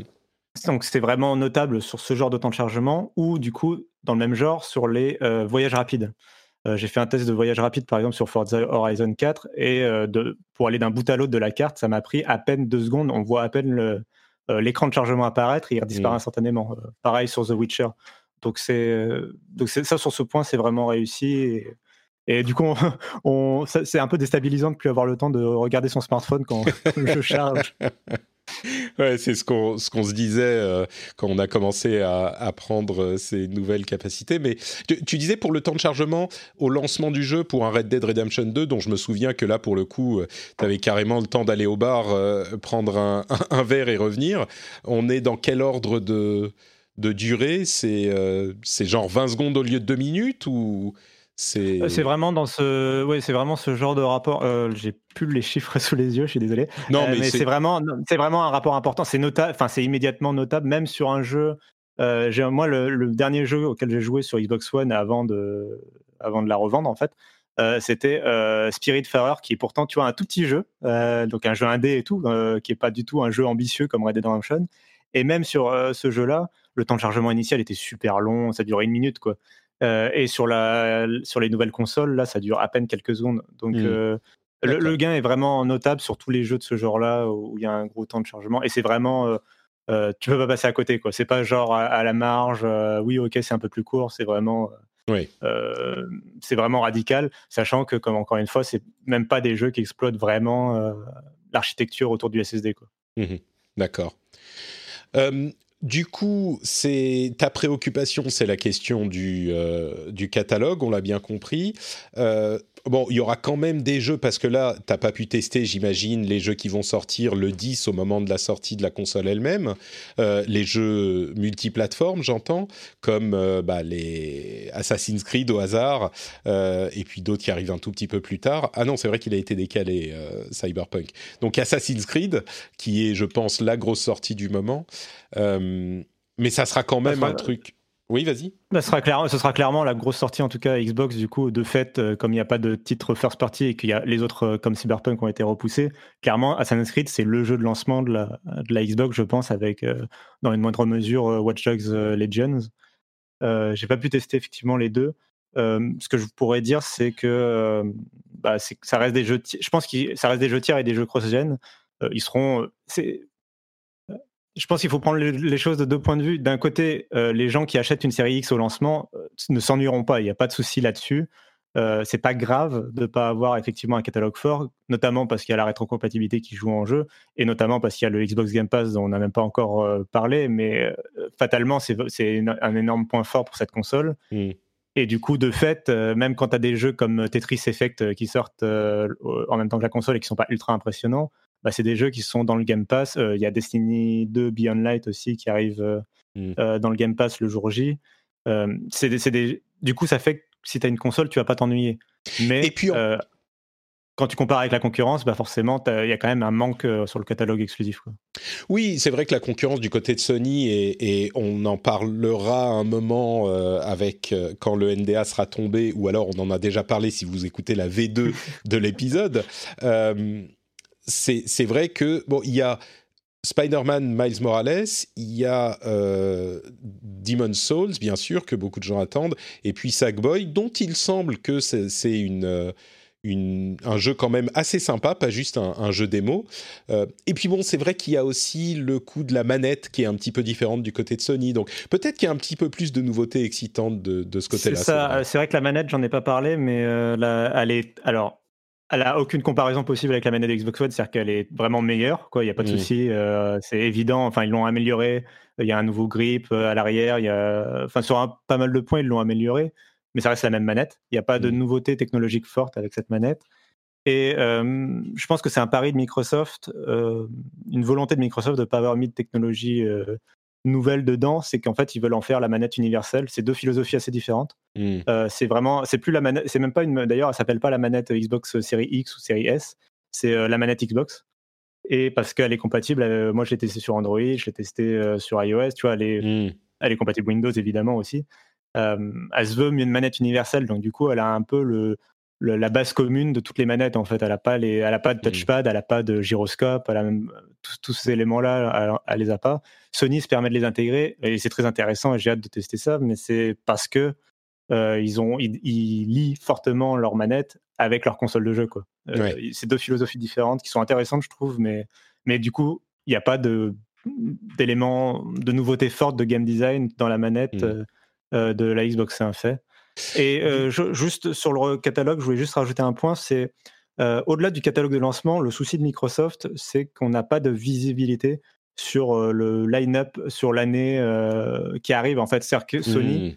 je trouve, a été aussi fort pour nous vendre le fait que bah, y a Ratchet Clank qui arrive derrière, il y a God of War qui arrive derrière, il y a Horizon qui arrive derrière. On sait que tous ces jeux-là, même si on a un des, dans le lot, il y en aura peut-être un qui sera repoussé, mais globalement, il y a un catalogue qui sera fort pour la première année et on se on a l'impression qu'on se dirige vers un line-up euh, historique de côté PlayStation euh, sur cette première année de console, alors historiquement, les premières années de console, c'est souvent euh, plutôt la disette.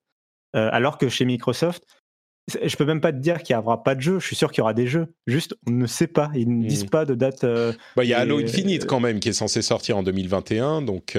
Oui, mais ouais, certes, mais c'est pas le plus impressionnant du lot. Et tout le reste, on sait. On, en fait, ce qui est frustrant, c'est qu'ils bah, ils vont avoir 23 studios, mais qu'on n'a pas d'idée euh, de quand est-ce que le fruit de ces mmh. rachats euh, se portera vraiment. En fait, c'est vrai euh, qu'on est, on est dans une situation où Microsoft prépare l'avenir, la console est intéressante, il n'y a pas grand-chose de spécifique à mettre dedans, mais on sait que ça va venir.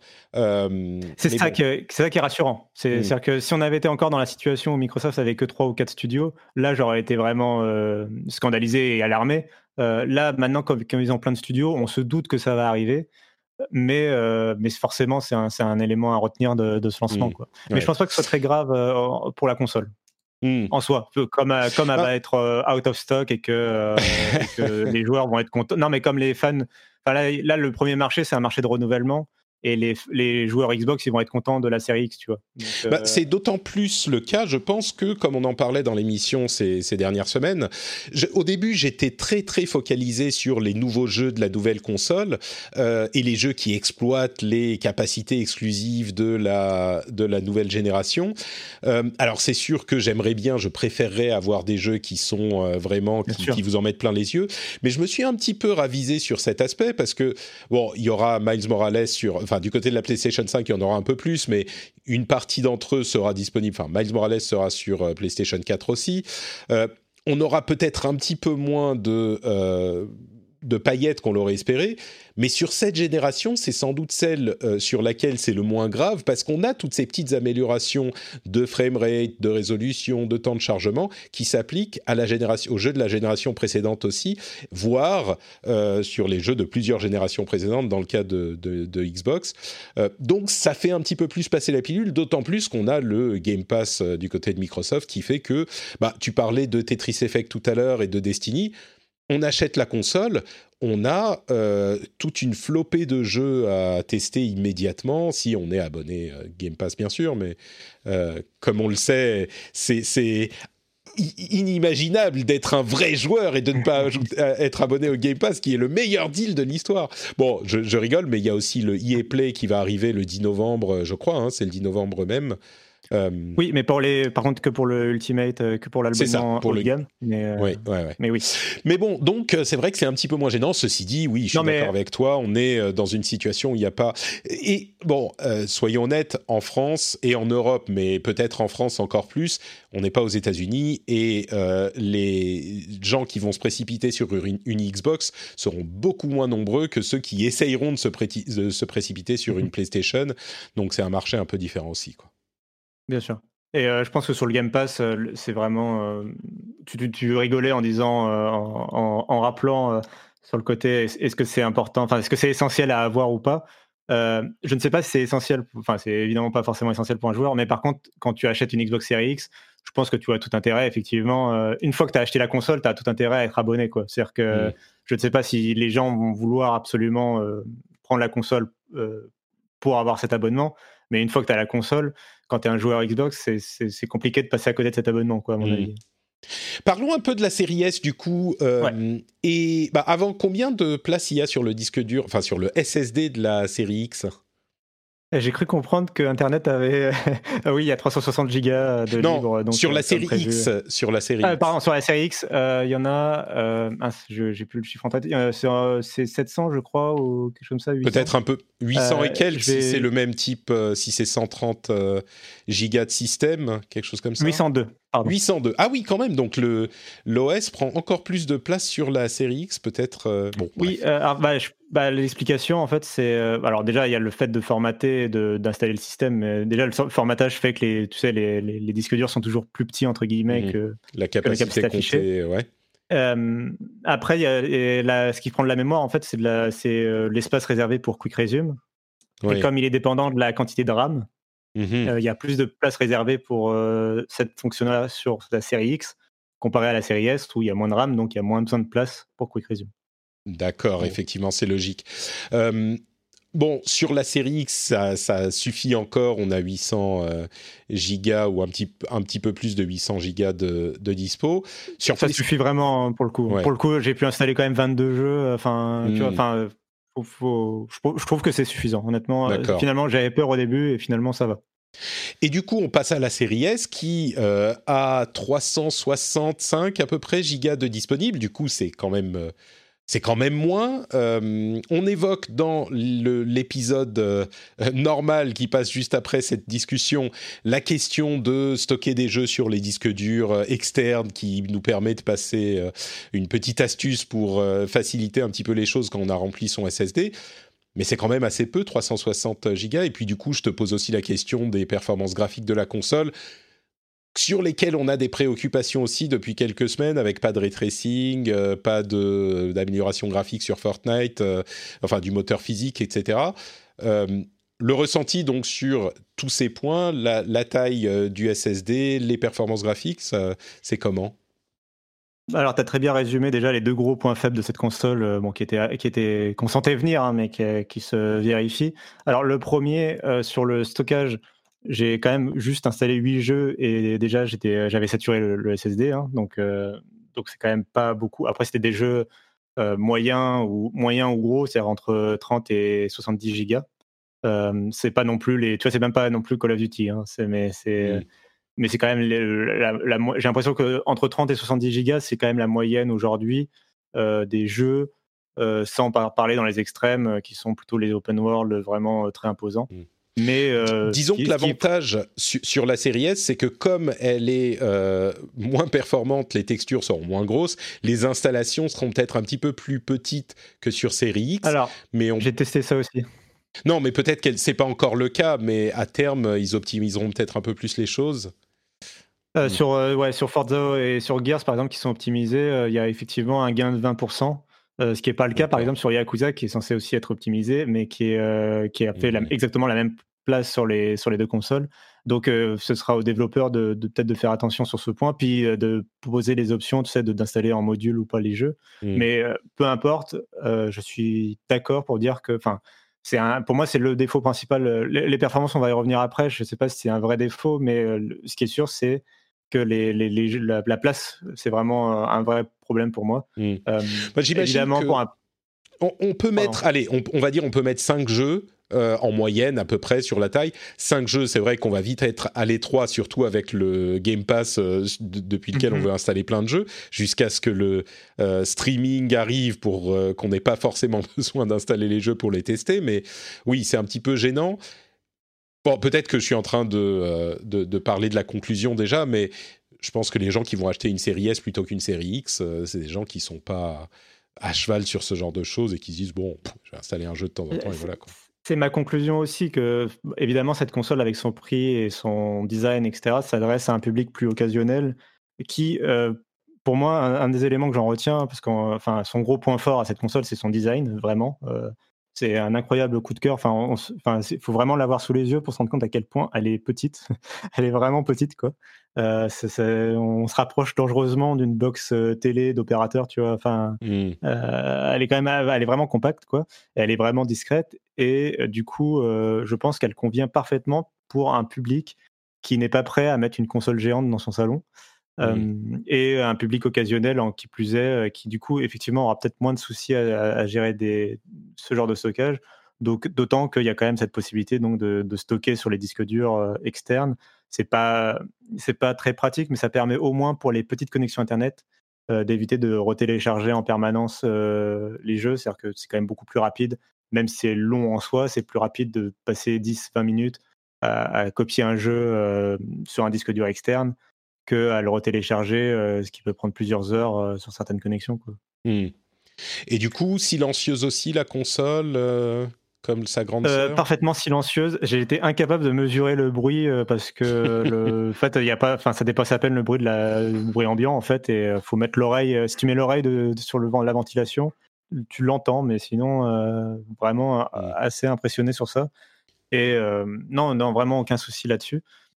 Sur on, on, l'a pas mentionné, mais on peut mettre les deux euh, horizontales ou verticales, hein, euh, série X comme série S. Ouais, euh, d'ailleurs, ouais, alors tu peux mettre les deux modes sont possibles. La série X est pensée pour être verticale et la série S est pensée pour être horizontale. Hmm. Mais, mais les deux sont, peuvent s'adapter. D'ailleurs, j'ai passé la semaine avec les deux consoles à la verticale sur mon bureau puisqu'elles prennent pas beaucoup de place pour pouvoir faire les tests. D'accord. plus, pratique. Donc on a presque sauté en fait la question des performances graphiques de la série S, qui est quand même sans doute le plus euh, important. Euh, oui, bah alors c'est super intéressant parce que euh, il faut, faut, comme tu le rappelles souvent dans le podcast, il faut séparer la qualité graphique des performances, qui sont deux métriques différentes. sur les performances, il n'y a pas de souci, c'est-à-dire que la console affiche les 60 images par seconde, par exemple sur Gears 5 et compagnie. Donc l'expérience est toujours fluide, en particulier pour les jeux bien optimisés. Euh, l'expérience est toujours fluide. Euh, la console peut passer à 30 images secondes sur les jeux d'ancienne génération quand c'est des jeux qui sont bloqués, euh, qui étaient pensés pour la Xbox One. J'en profite pour rappeler que cette console joue aux jeux, est rétrocompatible avec les jeux Xbox One S et pas Xbox One X. Et du coup, mmh. justement, souvent, c'est des, des jeux qui débloquaient la fluidité, le framerate avec le patch Xbox One X en fait. Et, euh, et comme elle n'a pas accès à ces patchs-là, elle n'a pas accès à ce framerate euh, débloqué. Et sur certains jeux, anciens jeux, du coup, elle est bloquée à 30 images secondes en Full HD. Quoi. Ouais. Donc les jeux, les jeux qui étaient dispo sur Xbox One X en 60 images secondes 4K, enfin, ou, 60 images secondes HD, ils sont bloqués en version euh, One S, comme tu disais. Donc, euh, même s'ils étaient dispo en version améliorée sur One X, sur Series S, ils ne seront pas dispo dans cette version améliorée. C'est vraiment un blocage, euh, entre guillemets, logiciel. C'est n'est pas un mm. problème de, de la console, c'est un problème, ou de puissance, c'est un problème des jeux qui sont développés comme ça. On faut, après, il faudra voir si Microsoft sera capable, comme ils l'ont fait sur la génération précédente, de venir à la main, de leur côté, améliorer certains jeux ancienne génération. Ils l'ont déjà montré par le passé, ça faudra voir s'ils en sont capables. En tout cas, c'est comme ça actuellement. Bon, sur les performances, comme je l'ai dit, donc c'est fluide. J'ai jamais vu de jeu qui ramait sur une Xbox Series S pour l'instant. En revanche, sur les paramètres graphiques, là, je suis beaucoup plus euh, circonspect, mmh. parce que alors, sur les jeux qui sont bien optimisés comme Gears 5, j'ai pas vu de différence majeure. Il y a une différence comme annoncée sur la définition de rendu. C'est-à-dire que si tu compares les deux consoles en 4K, euh, tu vois que la Xbox Series S est moins précise, les textures sont plus floues, euh, la modélisation est un peu moins précise. Mais ça, c'était attendu, c'est normal. Oui, elle fait du 1440p euh, au lieu de, la 4K. Mhm. Donc ça, c'est assez naturel. par contre, sur d'autres jeux, euh, j'ai plus constaté, notamment sur Yakuza, des différences de, qualité visuelle, vraiment de euh, distance d'affichage, tu vois, sur d'autres points, sur d'autres éléments qui peuvent constituer euh, les paramètres graphiques d'un jeu. Donc sur la distance d'affichage, sur les effets, les, effets visuels qui, qui s'affichent à l'écran, sur ce genre de choses. sur des jeux comme Doom Eternal aussi, bon, qui est un jeu du coup d'ancienne génération en rétrocompatibilité, mais comme c'est la version One S, bah c'est des il y a des le, jeu est un peu flou euh, et, vraiment il y a euh, les personnages, les monstres à mi-distance sont flous en fait, euh, parce que il y a des. Mais ça, c'est une question de. C'est pas une question de résolution. Tu parles de la qualité des textures en fait, ou de des bah, modélisations, ce genre de choses. Oui, mais souvent, alors la, qualité des textures, je la lis fortement à la, à, la, à la, définition de rendu parce que c'est souvent les deux paramètres qui vont de pair. Hmm. Mais, tu veux dire que même dans la modélisation des, bah, des modèles euh, des éléments affichés à l'écran, parfois on a, euh, d'après ton expérience, des modèles qui auront moins de polygones ou ce genre de choses. C'est ça. Euh, je l'ai senti particulièrement sur Yakuza parce que je ne veux pas blâmer sur des jeux d'ancienne génération ou à cause de, la limitation One S. Voilà, je peux pas trop en parler. Mais par contre sur Yakuza, qui est un jeu next-gen du coup, enfin en tout cas un jeu, un nouveau jeu. Il y a vraiment les, les, les PNJ à l'écran sont moins sont moins fidèles et sont. alors j'avais aussi l'impression, mais ça c'est difficile à noter dans un open world, mais qu'il qui en avait moins sur la série S. Mmh. Alors ça, ça demande, à, ça demande à vérifier. Vraiment, c'est surtout sur Yakuza où c'est des personnages aléatoires qui défilent dans les rues. C'est assez compliqué à vraiment mesurer, donc ne faut pas non plus s'attarder trop là-dessus. Mais quoi qu'il arrive, je pense que le souci, euh, même si euh, il y a des jeux comme Gears 5 qui montrent que c'est possible d'avoir un jeu joli sur Series S, quoi qu'il arrive, euh, cette console pour moi c'est un pari sur l'avenir, vraiment. C'est-à-dire qu'on ne peut pas dire, c'est impossible de dire aujourd'hui si dans 3 ans ou 4 ans les jeux seront beaucoup plus moches ou, mmh. ou même se mettront à ramer. C'est impossible à prédire. C'est-à-dire que un autre, un, autre élément, je crois que vous en avez parlé dans, dans, dans l'émission, c'est le fait que c'est une console, c'est vraiment une console next-gen. Et du coup, elle a accès à des nouvelles fonctionnalités graphiques que les développeurs vont devoir se mettre à utiliser, comme le variable red shading, qui sont pas des options pour euh, améliorer l'aspect visuel d'un jeu, mais qui sont des options en fait pour euh, optimiser les performances. C'est-à-dire que c'est, vraiment des optimisations. Et elle a accès, euh, comme console next-gen, elle a accès à ces optimisations. Donc, il va y avoir des possibilités pour afficher des jeux euh, plus beau. Ce que je veux dire, c'est qu'il ne faut pas s'arrêter au nombre de teraflops ou ce genre d'éléments. Hmm. Euh, il va y avoir possibilité d'optimiser. C'est difficile de juger sur, euh, sur ces premiers jeux qui tirent peut-être pas parti de ces spécificités, en fait. Hmm. Et du coup, mais, mais en même temps, c'est impossible de dire. ça va vraiment dépendre, je pense, d'abord de son parc installé, de savoir si elle se vend bien pour, pour motiver les développeurs à la prendre en compte comme ils prennent en compte aujourd'hui, par exemple, la Nintendo Switch qui, euh, qui est techniquement en deçà des autres consoles, mais on voit que, que, les développeurs font l'effort parce que bah, c'est un carton de, vente. Donc euh, tout l'enjeu, ça va être là-dessus. Et puis, euh, je pense qu'on va revenir à notre discussion du départ, c'est quelle est la cible de cette console? Et est-ce que la cible de cette console, finalement, s'en fichent peut-être un peu de savoir si les jeux sont plus beaux ou pas mmh. que sur Series X ou PlayStation 5. Je, moi, je pense que Microsoft. Alors, je suis inquiet sur la puissance long terme. je pense qu'effectivement, c'est une inconnue. Mais je suis un peu rassuré sur le choix de Microsoft de, plutôt miser sur les performances parce que les performances, le nombre d'images par seconde, c'est vraiment ce qui fait euh, euh, ce qui rend frustrant ou non l'expérience de jeu. Et je pense qu'il vaut mieux un jeu entre guillemets un peu moins beau, euh, voire moche, à, 60, à 30 ou à 60 images secondes qui est stable, plutôt que d'avoir de vouloir absolument des jeux qui soient aussi beaux que sur série X, mais qui rament. Et là, pour moi, l'expérience, ça serait mauvaise, même pour du, je pense même pour du grand public.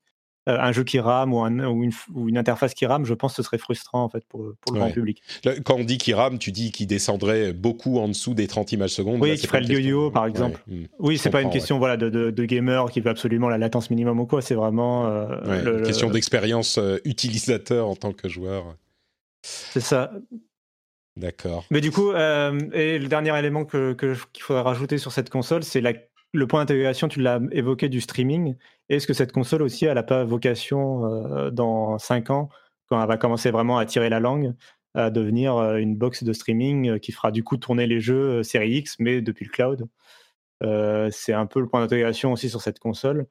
Du coup, pour moi, c'est vraiment, enfin, c'est vraiment comme ça que j'ai résumé cette console. C'est vraiment le pari sur l'avenir, c'est-à-dire que il y a des compromis de départ sur le stockage, etc. Mais c'est vraiment une inconnue de savoir dans quelques années comment elle se comportera. Et il n'y a aucune possibilité, j'ai l'impression aujourd'hui, de vraiment répondre définitivement à cette question mmh. euh, à la sortie de la console.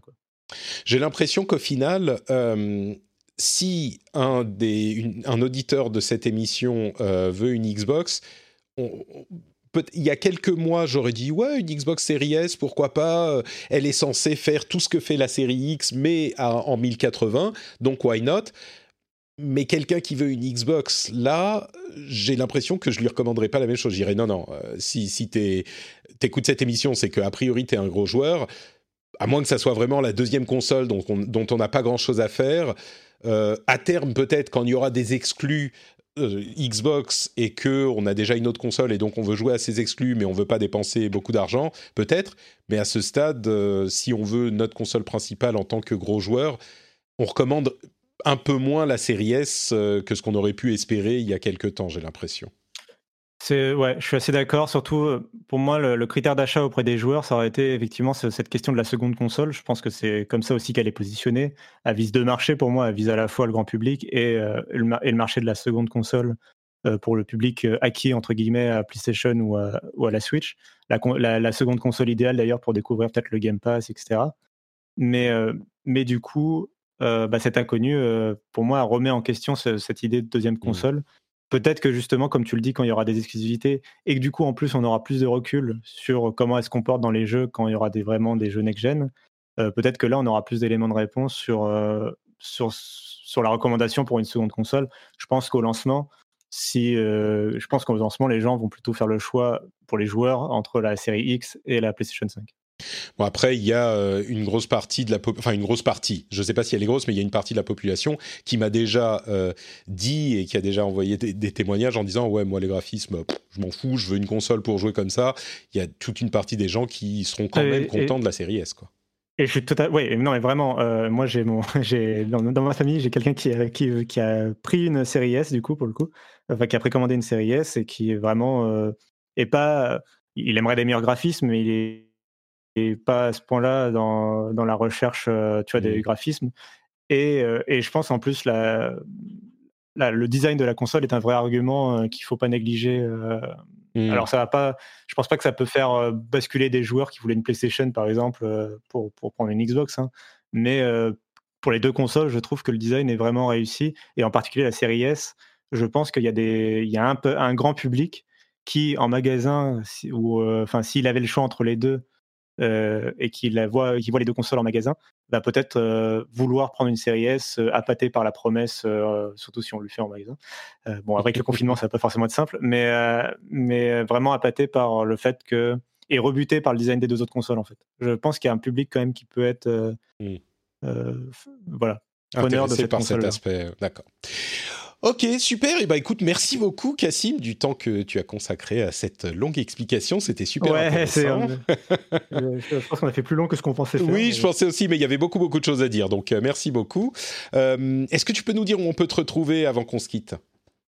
Bah, vous pouvez retrouver en version encore plus longue les tests des deux Xbox sur frandroid.com, euh, donc où j'ai vraiment tout détaillé de l'ouverture de la boîte à, la conclusion. J'ai voulu faire, faire vraiment l'expérience euh, complète, même l'initialisation de la console et tout ça, vraiment tout détaillé. Euh, donc, donc voilà, ces tests complets, ils sont à retrouver sur frandroid.com. Super, merci beaucoup Cassim. et puis nous, on va se lancer donc dans, dans le vrai, entre guillemets, épisode avec Jika et Jia tout de suite. À tout de suite. Even when we're on a budget, we still deserve nice things. Quince is a place to scoop up stunning high-end goods for 50 to 80% less than similar brands. They have buttery soft cashmere sweaters starting at $50, luxurious Italian leather bags, and so much more. Plus, Quince only works with factories that use safe, ethical, and responsible manufacturing. Get the high-end goods you'll love without the high price tag with Quince. Go to quince.com/style for free shipping and 365-day returns. Hiring for your small business? If you're not looking for professionals on LinkedIn, you're looking in the wrong place. That's like looking for your car keys in a fish tank. LinkedIn helps you hire professionals you can't find anywhere else, even those who aren't actively searching for a new job but might be open to the perfect role. In a given month, over 70% of LinkedIn users don't even visit other leading job sites. So start looking in the right place. With LinkedIn, you can hire professionals like a professional. Post your free job on linkedin.com slash people today.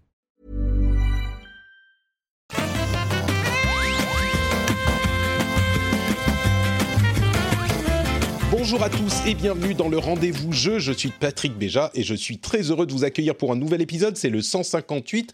Nous sommes en novembre 2020 et aujourd'hui on va vous parler d'informations PlayStation 5, on va vous parler d'informations Xbox avec peut-être des choses qu'on n'attendait pas. On va également vous parler euh, bah, de quelques jeux qui sont sortis ces derniers temps, d'infos diverses, peut-être parfois un peu surprenantes. Et je vais le faire avec deux invités de talent et de charme, euh, notamment J.K. Comment ça va, Jika Ça va, ça va. Le talent et le charme. Je sais pas, je sais pas si j'en ai un des deux. toi, tu es, euh, toi, tu es le charme. toi, tu ah es le charme. D'accord. Et Gia, c'est le talent. Comment ça va, Gia? Bonjour. Donc, tu veux dire que moi, j'ai pas de charme, c'est ça? Non, mais ce que je veux dire, c'est que le, il est difficile de rivaliser avec le charme de Jika quand même. Hein. Je suis, même moi, j'ai du mal. je sais pas. Ah, j'attends de rencontrer JK en vrai, et puis comme ça, je pourrais. Tu pourras juger. Tu sais que Gia, on s'est déjà rencontré en vrai euh, au Computex il y a quelques années. Ouais, au Computex il y a quelques années, on s'était croisés à la conférence Asus. Ouais. Vous étiez genre au moins il y a 4 ans, je pense. Oui, mais oui, il y avait plein, plein de monde on avait joué à un, truc en réalité virtuelle avec euh, Predator Acer, je sais plus si tu te souviens. Ah, c'est vrai? Ah, c'est toi? Oh, d'accord ah, bah, bah, Génial bah, On s'est déjà en Moi, bah, je confirme, tu as un charme Ça fait longtemps. voilà, souvenez... Ah, c'est génial C'est la preuve C'est la preuve, elle ne se souvenait pas du nom, mais elle se souvenait du charme. C'est ça. Oui, c'est ça. Ah, mais euh, je, me, souvenais, on était allé faire une expérience assez sympa. Donc, c'était Predator qui avait mis euh, des, des, espèces de bornes euh, pour pouvoir jouer à des mechas. Et on était euh, l'un contre l'autre. Euh, et ouais, on était sur des sièges à vérin. Et on avait les manettes, enfin tout l'équipement. enfin, ils avaient fait un espèce de, comment on appelle ça, un pop-up store hein, pour, mmh, dans la rue, quoi. C'était à côté, c'était dans, dans, le quartier de la 101, c'est vraiment le quartier hyper high-tech de, de Taipei. Et donc, c'était juste à côté du Computex, qui est donc le gros salon des ordinateurs que euh, donc JK, donc, euh, donc euh, on a pu se rencontrer. D'accord. Très sympa. Et je, t'avoue que Taipei me manque énormément. J'aurais dû aller au Computex cette année, malheureusement. Bon, bah, évidemment, pour des raisons évidentes, un peu compliqué. J'espère y aller, j'espère y aller peut-être l'année prochaine en croisant fort les doigts, on verra. Mais... Ouais, je suis dégoûté. Cette année, il n'y a pas eu, il y a pas eu en, physique. mais je crois que l'année prochaine encore, ça va être difficile. Mais bon, on verra, on verra. Moi, c'est vraiment euh un de mes salons préférés. Euh. Enfin bon, bref. Euh, oui, Patrick, à toi. Donc, ce que, je ne sais même plus de quoi je parlais. Je me suis retrouvé emporté dans cet ouragan de souvenirs. C'était très sympathique. Mmh.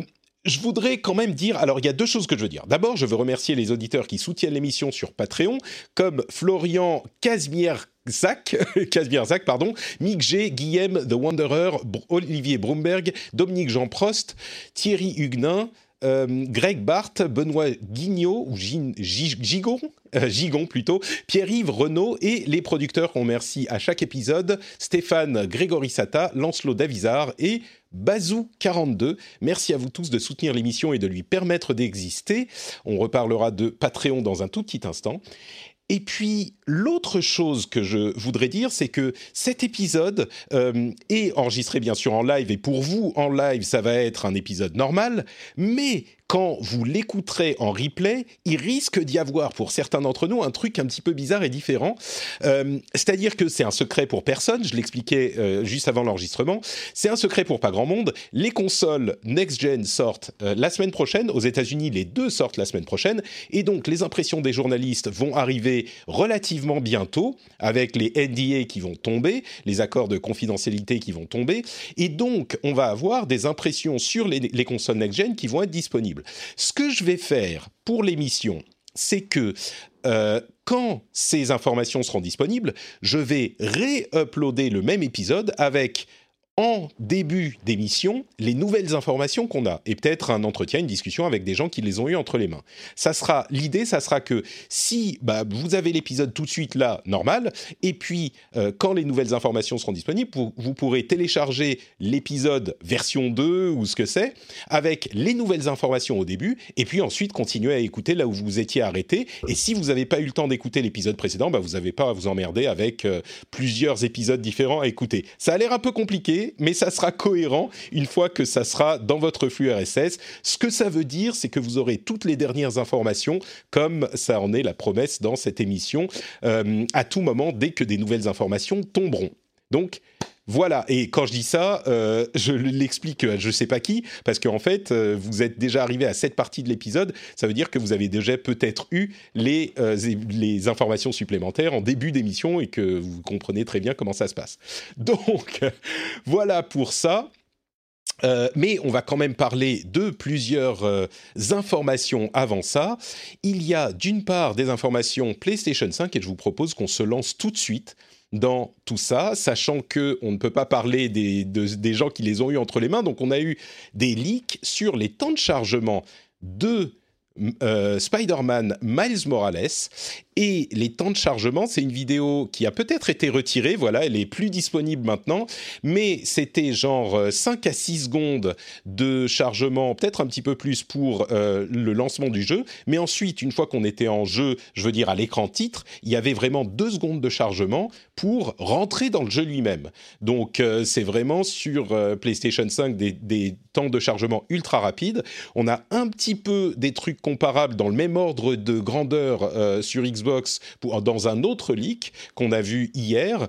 Euh, donc on verra ce que ça donne euh, concrètement, mais ça a l'air de tenir les promesses du SSD. Euh, entre parenthèses, quand vous serez en train d'écouter cet épisode, j'aurai aussi une vidéo d'explication technique sur l'importance du SSD et pourquoi il est tellement révolutionnaire potentiellement sur la chaîne YouTube. Donc ça, vous pouvez aller regarder. Mais ces temps de chargement, ça a l'air hyper intéressant, mais je vais continuer avec les autres informations qu'on a, notamment euh, le fait qu'il y a sur la PlayStation 5 les gâchettes adaptatives dont on a vu le fonctionnement, c'est hyper intéressant. Il y a en fait des engrenages courbés, enfin pas courbés, mais des engrenages en vis euh, qui vont amener de la résistance à la gâchette et qui vont la bloquer. Enfin, ça fonctionne de manière très intelligente. C'est, ça va pas, forcément vous parler en audio, mais quand on le regarde, euh, c'est pas mal du tout, c'est assez euh, intéressant à voir. Euh, on va pouvoir en parler dans, dans une seconde. Et puis quoi d'autre?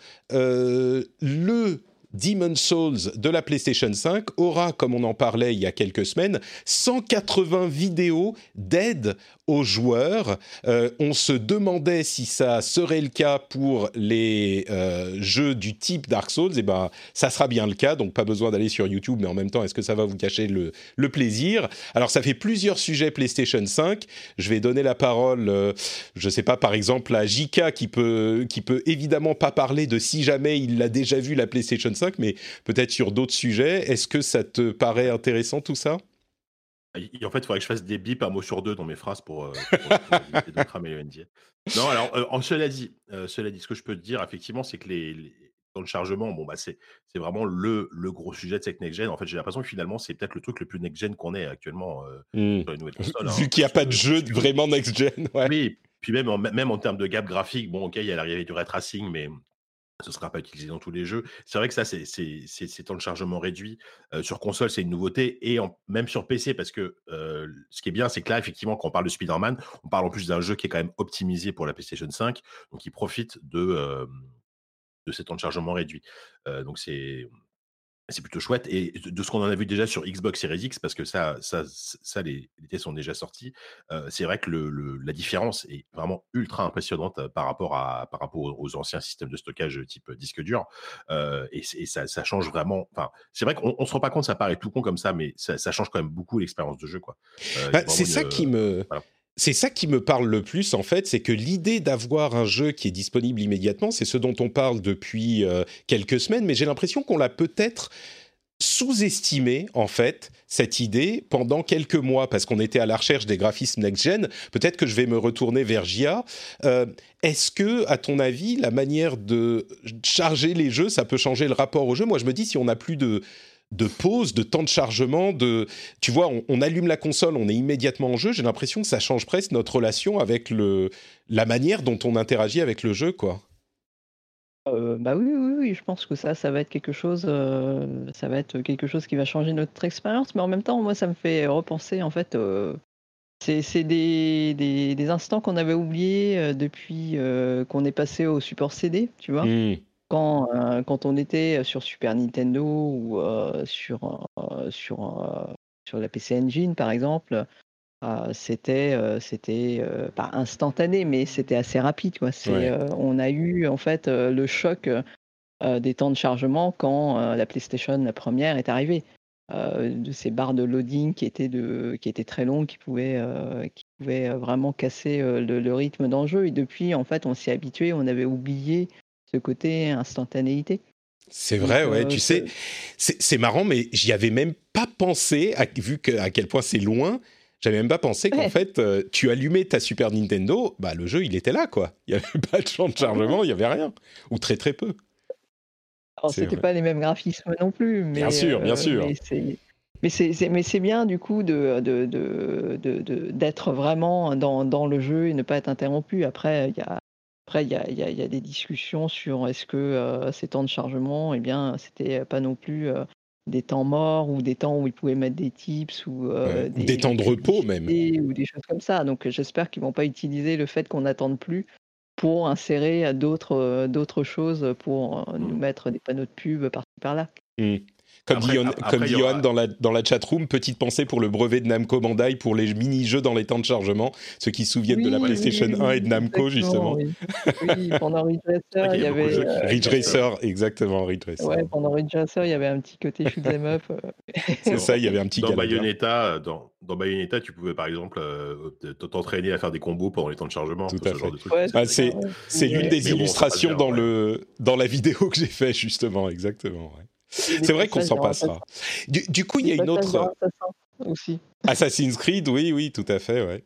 Euh, du coup, l'autre question, c'est ces histoires d'astuces. Euh, est-ce que ça ça va pas trop loin dans l'aide aux joueurs? Moi, j'en ai déjà parlé. Je pense que c'est positif. Et puis, on a déjà YouTube euh, qui est disponible à tout moment sur nos téléphones portables quand on est coincé. Donc, le fait que ça soit en jeu, ça sera peut-être un peu plus propre. Mais je sais pas si vous, voulez défendre l'idée que euh, c'est ça va trop loin et que du coup, ça va influencer le plaisir du jeu. Dès qu'on est coincé, on clique sur un bouton, enfin, on appuie sur un bouton et tac, on a la réponse ça peut-être que ça influence les choses aussi. Non, enfin, moi j'estime qu'à partir du moment où, cette option est, reste une option et que, et que j'imagine que tu peux la désactiver, enfin, je, ou tu peux justement. Bah, tu n'y vas pas, oui, simplement. Oui, je, trouve ça formidable. Au contraire, enfin, je veux dire, les, les gens qui ont râlé à l'époque où Nintendo sortait des, euh, des aides au bout d'un moment, je, ne sais plus dans quel, Super Mario, ils te proposaient carrément de passer le niveau à ta place et tout. Mmh. Mais enfin, euh, ils, oublient que aussi euh, Mario, c'est pensé pour le très grand public et c'est pensé pour les, pour les plus jeunes. Donc c'est C'est une super idée. Et là, et là, l'exemple parfait, c'est l'exemple parfait, c'est Demon Souls. On est quand même sur un jeu qui est extrêmement difficile. Alors, ça te propose pas de, passer le, boss à ta place parce que c'est vrai que l'expérience des One Souls et l'expérience des Souls, c'est ça, euh, c'est de, de, dire de, devenir meilleur euh, face à l'échec. quoi. Mmh euh, là, on te propose juste de t'aider au, lieu effectivement d'aller sur YouTube, bah, tu peux choisir d'avoir des petits tips et, et pour moi, ça c'est parfait parce que moi, moi, à titre personnel, ce sont des jeux que j'aime beaucoup, mais ce sont des jeux auxquels je suis très mauvais et, et, et, sur lesquels j'ai peu de patience. Donc, autant dire que c'est assez compliqué pour moi de terminer un jeu de ce genre. Avec ce genre d'aide, je trouve que c'est un argument, c'est même, même, même, un argument pour moi, c'est pas, presque un argument d'achat, tu vois, sur ce mmh. Tu te dis, je vais y jouer parce que. Euh, ouais. Mmh. Oui, parce que au, pire, bon, moi, j'utiliserai les vidéos si je galère. Euh, mmh. Voilà. J'aime beaucoup euh, vous avoir parce que là encore, tu me fais penser à un truc auquel j'avais pas pensé. Les aides de Mario, euh, c'est effectivement, ça va très très loin. Au bout de quelques fois, quand tu perds, si tu perds genre cinq fois de suite, il peut te rendre invincible pendant toute une partie du niveau. Et pourtant, ça mmh. n'a jamais empêché personne d'apprécier un Mario, je pense. Donc, euh. Ça reste optionnel et ça, mmh. permet aux, gamins de 5-6 ans de, bah de, s'amuser, quoi, mmh simplement. Ouais. Non, c'est pour, pour moi, enfin pour moi, je, je, trouve ça aberrant les, les, les gens qui, qui, vont, qui vont râler parce que, euh, parce que soi-disant, c'est plus des vrais jeux, entre guillemets. Quoi. Bah, pour être... dans, dans, dans, le cas de la PlayStation, c'est un, un, peu différent, mais si, si c'est bien intégré et que c'est optionnel, bah mmh. ouais, c'est. Quoi. Pour être honnête, j'en ai pas vu beaucoup. Il y a la crainte euh, qui a été exprimée, genre ou l'interrogation, mais j'ai pas vu beaucoup de gens qui disaient vraiment ah non ça va être pourri, ça va rendre des choses trop faciles. Bien sûr, tu peux toujours en trouver si tu cherches parce que c'est Internet. Mais Gia, tu voulais ajouter quelque chose? Je cru. Bah, euh, je dirais que sur euh, sur Demon Souls, je pense que ça peut être vraiment vraiment utile parce que le, le jeu il est annoncé pour être dur et ils vont être sans pitié avec les joueurs. Quoi. Et euh, mais, mais dans, dans Demon's Souls, en fait, le, le, on passe un temps pour chercher, par exemple, devant les boss, quelle est la routine, quelle, quelle est la technique. Mm.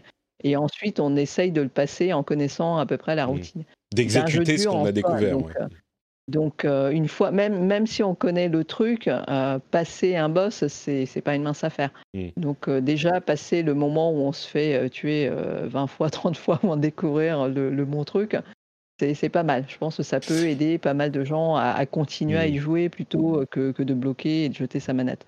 C'est vrai que. Euh, Pardon, vas-y, vas-y. Ouais. Non, non, mais je, je, voulais juste ajouter que euh, le, ça, c'est un plus, c'est inclus dans l'abonnement du PlayStation Plus. C'est ça. Tout le monde ne, ne l'aura pas. Oui, par euh, contre, ça, c'est un, peu un argument plus pour, pour s'abonner, mais c'est un petit peu dommage quand même de réserver ça. Ouais, et puis il faut, faut voir comment comment c'est, tu vois. Là, là au début, c'est euh, c'est voilà, c'est 180 euh, vidéos d'un coup. Euh, et effectivement, il va y avoir une, on va être plus tenté de d'appuyer sur le bouton parce que c'est c'est là quoi. C'est un mmh. peu, on, va être à lutter contre la tentation plutôt que d'aller sur l'ordinateur chercher le bon passage, le bon machin et trucs. Là, on sait que c'est tout de suite là. Après, à voir comment est-ce qu'ils vont le faire pour les autres jeux. Euh, est-ce que, euh, est-ce qu'après ils vont pas faire des, des aides? Moi, moi, ce que j'aimerais bien pour ce, ce, genre de truc, ce serait des aides en plusieurs étapes. Tu vois, juste euh, une première aide où ils te donnent un tout petit indice, où c'est quand même toi qui vas quand même aller chercher. Bah, écoute, c'est comme ça qu'ils l'ont vendu. Hein. C'est comme ça qu'ils l'ont vendu sur Sackboy. Il, y a plusieurs niveaux d'aide. Ouais, bah c'est si c'est ça, moi je suis plutôt plutôt pour mmh. parce qu'effectivement euh, aujourd'hui bon on est euh, il est loin le moment où, euh, où on n'avait qu'une vie pour faire un niveau et puis si on perdait, eh ben, on recommençait tout le niveau. Ah, c'est vrai qu'aujourd'hui ça les, les mœurs et notre façon de consommer les jeux vidéo a, a évolué donc forcément les, les, les, aides, les assistants sont aussi évolués avec, avec mmh. les, des options qui, qui, qui, vont plus vers la facilité pour pouvoir avoir une expérience de jeu qui soit moins frustrante en fait. Alors qu'avant, c'était, on avait plus ce challenge de faut que je réussisse parce que voilà, j'avais une satisfaction dans la, la réussite d'un niveau. Là, bah, c'est ça qui. Sur ce genre de, de truc. Je crois que effectivement c'était un peu plus le cas, mais déjà à l'époque il y avait les, les aides euh, quand on avait quand on a commencé à avoir les consoles, il y avait même des, des numéros de téléphone que tu pouvais appeler pour avoir des, des aides. Aujourd'hui c'est Google qui est là partout. C'est le monde est plus le même quoi. Donc même s'ils mettaient pas les astuces dans le jeu, tu pourrais avoir euh, accès aux astuces. Et j'avoue que là encore ça me parle beaucoup ce que tu disais sur la frustration d'apprendre les patterns du boss. Enfin pas de les apprendre, de, de, de devoir les découvrir. Moi dans ces jeux là, c'est ce qui me frustre le plus c'est ce qui me fait arrêter de jouer en fait. Je crois, on verra, mais je crois que c'est ce qui me fait arrêter de jouer parce que c'est pas une partie du jeu que euh, j'apprécie du tout. Le fait de mourir 30 fois pour euh, comprendre les nouveaux patterns du boss que j'ai jamais vu avant pendant tout le jeu, c'est un truc entièrement nouveau, ça m'amuse pas. Alors si je peux avoir une vidéo qui va m'aider à les discerner et ensuite que la difficulté c'est de les appliquer moi-même et d'appliquer ce que j'ai appris, je pense que ça pourrait m'encourager à y jouer peut-être un peu plus et à essayer de dépasser cette difficulté des jeux difficiles. Quoi. Bon, on verra euh, ce que ça donne bah, dans pas très longtemps. Hein. On passe un petit peu aux mauvaises nouvelles, entre guillemets. Euh, pas incroyable non plus comme mauvaises nouvelles, mais on a des nouveaux jeux PS4 qui ne seront pas disponibles sur PlayStation 5, notamment euh, des jeux de Ubisoft. Alors, c'est pas les jeux les plus les plus incroyables, mais il y a Assassin's Creed Syndicate quand même, qui est le plus gros d'entre eux. Après, il y a beaucoup d'Assassin's Creed Chronicles qui, pardon, qui sont, si je ne m'abuse, c'est pas les jeux version euh, mobile. Il y a China, India, euh, etc. Euh, quelques autres jeux comme Star Trek Bridge Crew, Risk, Werewolves Within. Bon, ça nous permet aussi de dire que les jeux PlayStation 5 n'exploiteront pas la le PSVR, ce qui veut dire que même si vous avez un jeu PS4 qui existe en version PS5 et que la version PS4 tourne sur PSVR, on pense par exemple à euh, Hitman ou No Man's Sky, euh, et ben enfin Hitman qui existe en version VR ou qui va exister, et No Man's Sky qui existe déjà en version VR sur PS4, et ben la version PS5 améliorée ne pourra pas être utilisée sur le, le, PSVR. Ce qui veut dire que si on veut utiliser No Man's Sky en version PSVR, il faudra avoir sur le disque dur la version PS4 de No Man's Sky pour l'utiliser sur PSVR. Et en gros, ce que disait Jim Ryan, c'est que le PSVR, bon, ça reste intéressant, mais c'est pas pour tout de suite. Peut-être qu'ils travailleront sur une nouvelle version du PSVR dans quelques années, mais c'est pas pour tout de suite. Euh, tu sens clairement que la, VR, là, c'est bon. Alors que, alors qu'ils ont plutôt bien réussi sur la génération d'avant en termes de vente, euh, là, tu sens pour, en tout cas pour le lancement, c'est clairement pas le focus, euh, sachant qu'on est quand même sur un casque qui commence à techniquement être un peu vieillissant, donc euh, disons que se, mettre à jour par rapport au hardware de la PS5, c'est pas, c'est pas mmh. évident. Après, euh, ouais, je sais pas. Je, c'est vrai qu'on sent qu'ils mettent plus trop d'efforts sur la VR. Je sais pas si ça changera, mais euh, parce qu'il peut-être dans quelques années. Qui était, il, a dit clairement que c'était encore un marché qui, se cherchait encore, quoi. Ouais, je crois qu'il, ouais, c'est. Mais bon, à voir s'ils recommenceront.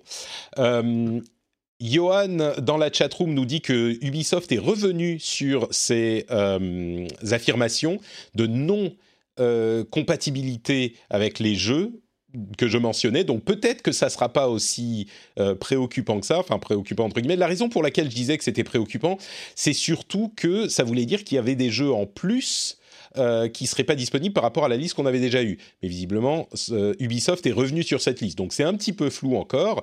Mais je continue au rayon des, entre guillemets, mauvaises nouvelles, avec une personne en Espagne, je crois, qui a reçu une Xbox, et on passe donc au Xbox, qui a reçu une Xbox Series S euh, avec et qu'il a donc allumé et qui a regardé combien de euh, disques durs étaient disponibles sur sa série S et il ne reste sur le SSD que 364 gigas de disponibles euh, sur les 500 gigas de la série S, ce qui est quand même assez peu, ça veut dire que le système occupe euh, bien 130 gigas.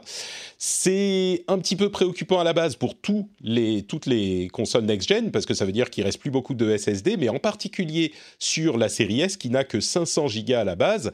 Quand on sait qu'un jeu comme Call of Duty Black Ops euh, va occuper, en fonction de ce qu'on veut, euh, entre 100, allez, 95 gigas sur l'ancienne génération et 130 sur la nouvelle, y compris sur la série S, et si on veut en plus ajouter euh, Warzone, bah ça va rajouter encore, euh, je sais plus, 80 gigas. Ça veut dire que le Call of Duty Black Ops complet avec Warzone, qui est un jeu différent, mais enfin qui continue euh, et qui est lié à Call of Duty en général, ça va quand même prendre 200 gigas sur les 365 que vous avez disponibles sur Series S.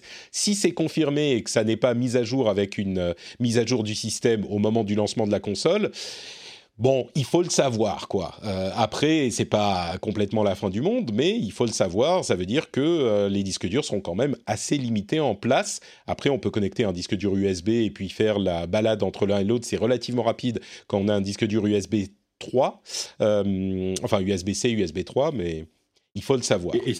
Et, surtout, la, la, S est, compatible avec la carte d'extension de 1 Tera officielle pour le coup, est, est, très, est, très, facile à utiliser. Bon, c'est une carte de 1 Tera, donc Seagate que tu branches euh, derrière ta console, elle vient un petit via un port ou via un port dédié.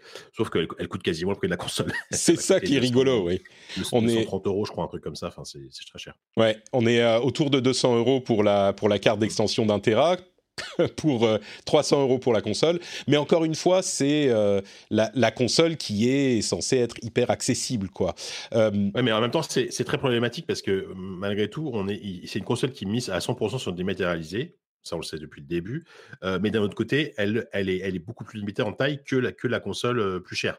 Donc c'est très paradoxal, ça va t'obliger à télécharger, à télécharger tous tes jeux. bon, le, bon, le cas de Call of Duty, c'est un cas relativement extrême, mais des jeux qui prennent 90-100 gigas sur le de stockage, il y en a de plus en plus. En gros, c'est quasiment le cas de tous les gros AAA qui, mmh. sortent, qui vont sortir. Et, et c'est problématique. C'est-à-dire que je pense que après, après à, qui se destine la série S? Si la série S se, est, facile, public visé, et les joueurs un peu plus casual qui vont acheter trois jeux par an, ça leur suffira. Mais clairement, un, gros joueur, euh, bah, il, va, il, va, très rapidement être obligé d'acheter la carte d'extension. Je crois qu'un gros joueur ne euh, se voit pas vraiment acheter une série S de toute façon. Voilà, c'est ça. Mmh. ça. Et là, par exemple, tu vois, typiquement, je suis en train de. Pendant que tu parlais, j'ai vérifié. Moi, aujourd'hui, mon, mon Modern Warfare Call of Duty sur mon PC, il occupe quand même 232 gigas sur mon disque dur de 1 Tera. Donc, c'est déjà quasiment un quart de mon disque dur. Tu inclus Warzone là-dedans, j'imagine. Ah ouais, ouais, c'est ah Warzone. Alors, la, bonne nouvelle, c'est qu'on devra installer l'ensemble du jeu la première fois, mais on pourra en désinstaller des éléments. Donc, euh, si on a fini la campagne, on peut désinstaller la campagne qui prend quand même un petit peu de place, etc., etc. Mais quand même. Euh, et puis à propos de série S, on a encore une indication que euh, elle sera pas du tout aussi performante que la série X. C'est la mise à jour de Fortnite qui sera sur les consoles next-gen et sur euh, la, la, enfin sur les consoles next-gen.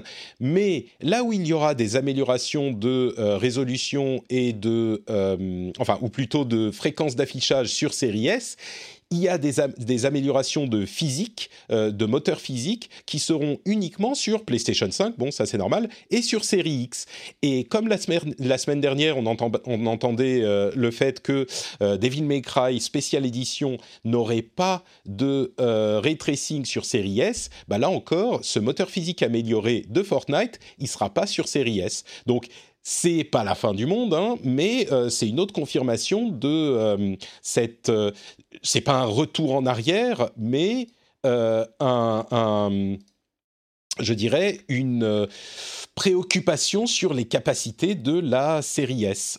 c'est quand même quelque chose de préoccupant pour moi.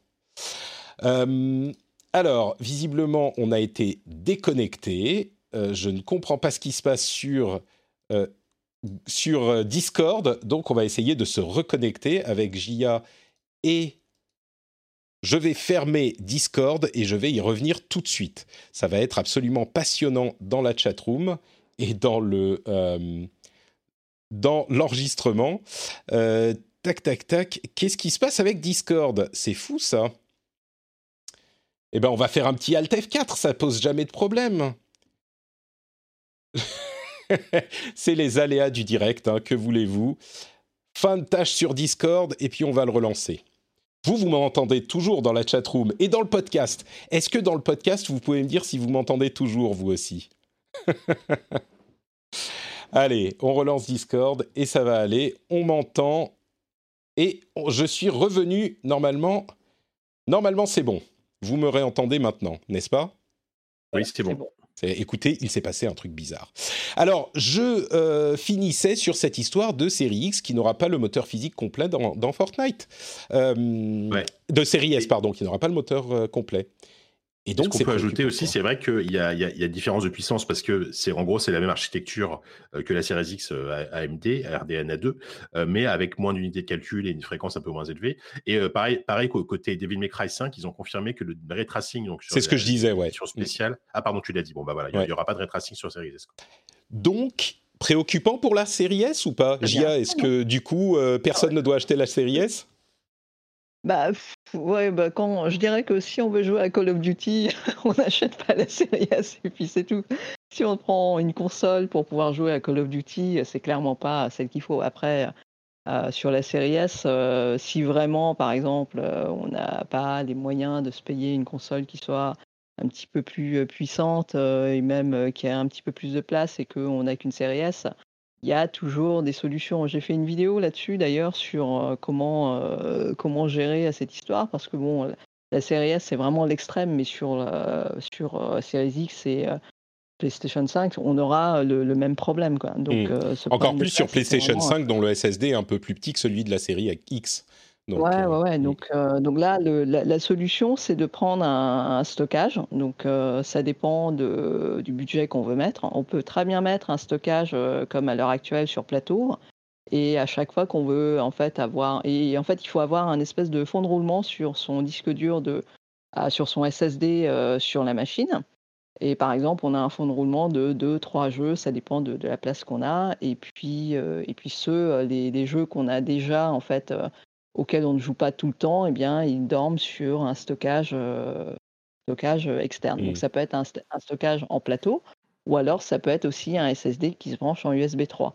Et donc sur les sur les sur les, les chronomètres qu'on a eu en fait les semaines dernières là, euh, il y a eu euh, quelques, euh, quelques trucs justement sur le transfert sur Series X pour mmh l'instant, entre le stockage externe et le, le, stockage interne.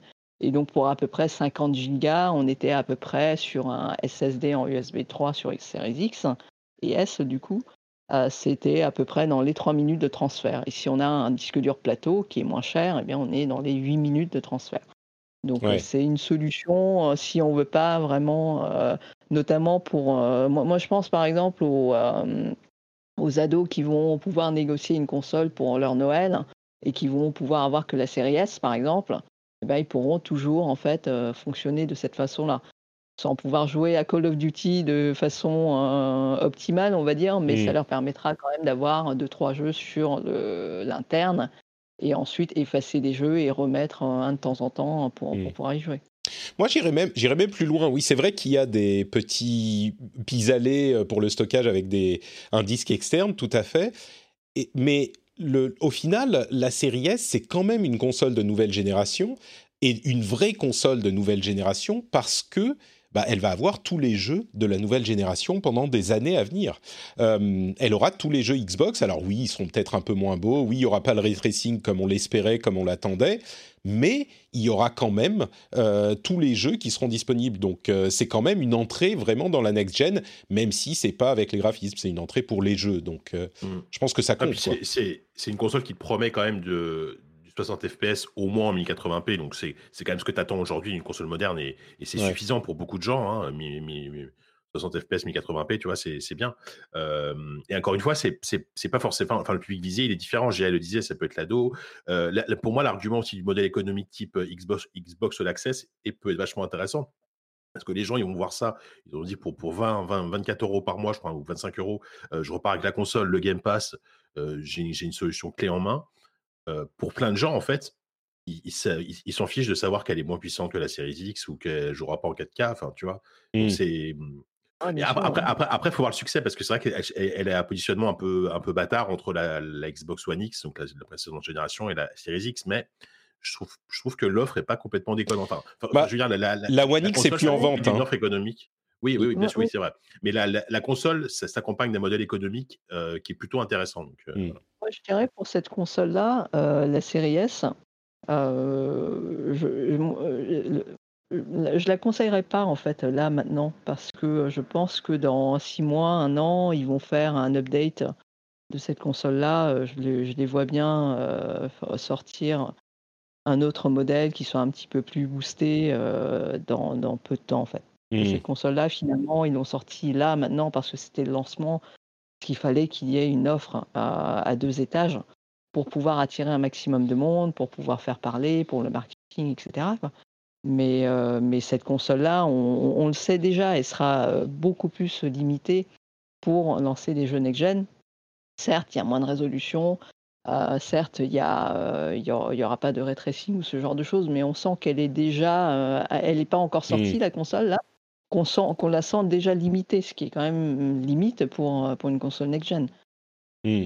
C'est vrai, c'est vrai, oui. C'est vrai. Bon, euh, je, peux comprendre l'argument. Moi, je pense aussi que les gens qui vont se diriger vers une série S, c'est pas des gens qui écoutent cette émission. C'est des gens qui se disent oh une nouvelle console, allez, je vais la prendre et qui vont euh, jouer à un ou deux jeux. C'est les gens justement qui jouent à Call of Duty et FIFA euh, et qui auront accès à tous ces jeux next gen. qui sortiront que sur les consoles next-gen, au lieu de devoir attendre, comme on le disait la semaine dernière, au lieu de devoir attendre 2-3 ans que les prix baissent. et moi, je vois bien les prix de la série S baisser plutôt qu'un modèle boosté arriver. Mais mm. bon. À voir. Euh, et dernière, chose, puisque Jika, tu évoquais le, euh, le, Xbox All Access, donc cette formule d'abonnement euh, avec la console incluse, eh ben, Micromania pourra le proposer visiblement, mais la FNAC a dû retarder la sortie du All Access. C'était un partenaire privilégié de Microsoft pour le lancement, donc avec le reconfinement, évidemment, ça chamboule leur plan et ça ne sera pas disponible à la FNAC en tout cas, euh, dès le lancement de la console le 10 novembre. Bon, bah écoutez, on va faire une toute petite pause pour que je vous parle de Patreon. Patreon, bien sûr, vous le savez, c'est le système pour soutenir euh, l'émission, le système le plus formidable du monde. Avec Patreon, vous pouvez décider combien d'argent vous euh, donnez à l'émission si vous souhaitez le faire. Vous pouvez décider combien de euh, euh, temps vous soutenez l'émission parce que vous pouvez arrêter absolument quand vous voulez. Vous pouvez décider combien d'épisodes vous soutenez par mois. Alors j'apprécie si vous en soutenez, allez, deux ou trois quand même, hein, mais euh, vous pouvez décider, c'est vous qui avez les clés et ça vous donne accès en plus de euh, l'accès à la satisfaction incroyable de soutenir l'émission, hein, la fierté d'être un soutien de l'émission, ça vous donne accès à des petits bonus fort sympathiques, comme par exemple un flux privé où vous avez euh, des épisodes sans pub et sans cette petite promo Patreon au milieu, parce que vous le savez, hein, vous êtes déjà patriote. Euh, vous pouvez aussi avoir d'autres bonus en fonction de votre niveau de soutien, comme l'accès au Discord privé, où on s'amuse bien, on est tous ensemble, c'est fort sympathique cette communauté et plein d'autres choses de ce genre. Je vous recommande d'aller regarder patreon.com slash rdvjeux si euh, vous appréciez l'émission et si vous vous dites, bon allez, ça vaut bien le prix de quoi? D'un café, d'un pain au chocolat, d'une chocolatine même peut-être, soyons fous. Euh, et eh ben vous pouvez aller sur patreon.com slash rdvjeux et le lien est dans les notes de l'émission bien sûr tout comme les liens vers euh, tous, mes, tous mes liens et la chaîne YouTube euh, dont je parlais tout à l'heure avec le disque dur euh, SSD de la PlayStation 5 et ses explications. Et aussi une vidéo qui parle de Ghost of Tsushima Legends. Et j'arrive un petit peu tard, mais je sais que je vais trouver une alliée en la personne de Gia sur ce jeu. Mais avant de parler de ça, Watch Dogs Legion, est-ce que l'un d'entre vous y a joué? Moi, je pense qu'il est un petit peu passé, sous, pas sous le radar, mais il était un petit peu, euh, bon, moins incroyable qu'on aurait pu l'espérer, même pas qu'on attendait. Mm. Moi, j'y ai joué un peu. Euh, en fait, j'ai surtout joué à la version PC pour juger un peu de la, le, de l'aspect technique en fait de la version PC. C'est pas moi qui ai fait le test du jeu sur jeuxvideo.com. Mmh. Euh, alors, de, ce que j'en retiens, c'est que c'est un. En, fait, comme Watch Dogs 2 notamment, c'est un jeu très, très, très correct, on va dire. C'est un jeu très correct, mais, mais qui manque, manque d'un truc en plus. Mmh. L'argument du jeu, je pense, c'est quand même, bah, comme souvent dans les jeux Ubi, hein, c'est vraiment son, son, open world avec surtout Londres, une, version de Londres vraiment, vraiment très chouette, qui est pas très loin, pas, pas, très loin du cyberpunk, tu vois, mais, mais pas complètement. Enfin, c'est assez cool. par contre, le gros, pour moi, le, le gros défaut aujourd'hui, c'est que, que la version PC notamment, elle est vraiment très mal optimisée. Mmh. et c'est vraiment, c'est vraiment, c'est vraiment, enfin là-dessus, c'est vraiment pas très bon, quoi. C'est-à-dire que même sur des cartes graphiques type 3080, des cartes à, 700, 800 balles, on n'arrive pas à avoir des, enfin, disons que sur une carte graphique comme ça, tu t'attends à pouvoir jouer en 4K à 60 FPS, c'est pas le cas. Et je te parle même pas des, cartes graphiques plus anciennes. Donc voilà. Mmh. Après, il y a du ray tracing qui, pour le coup, est assez réussi.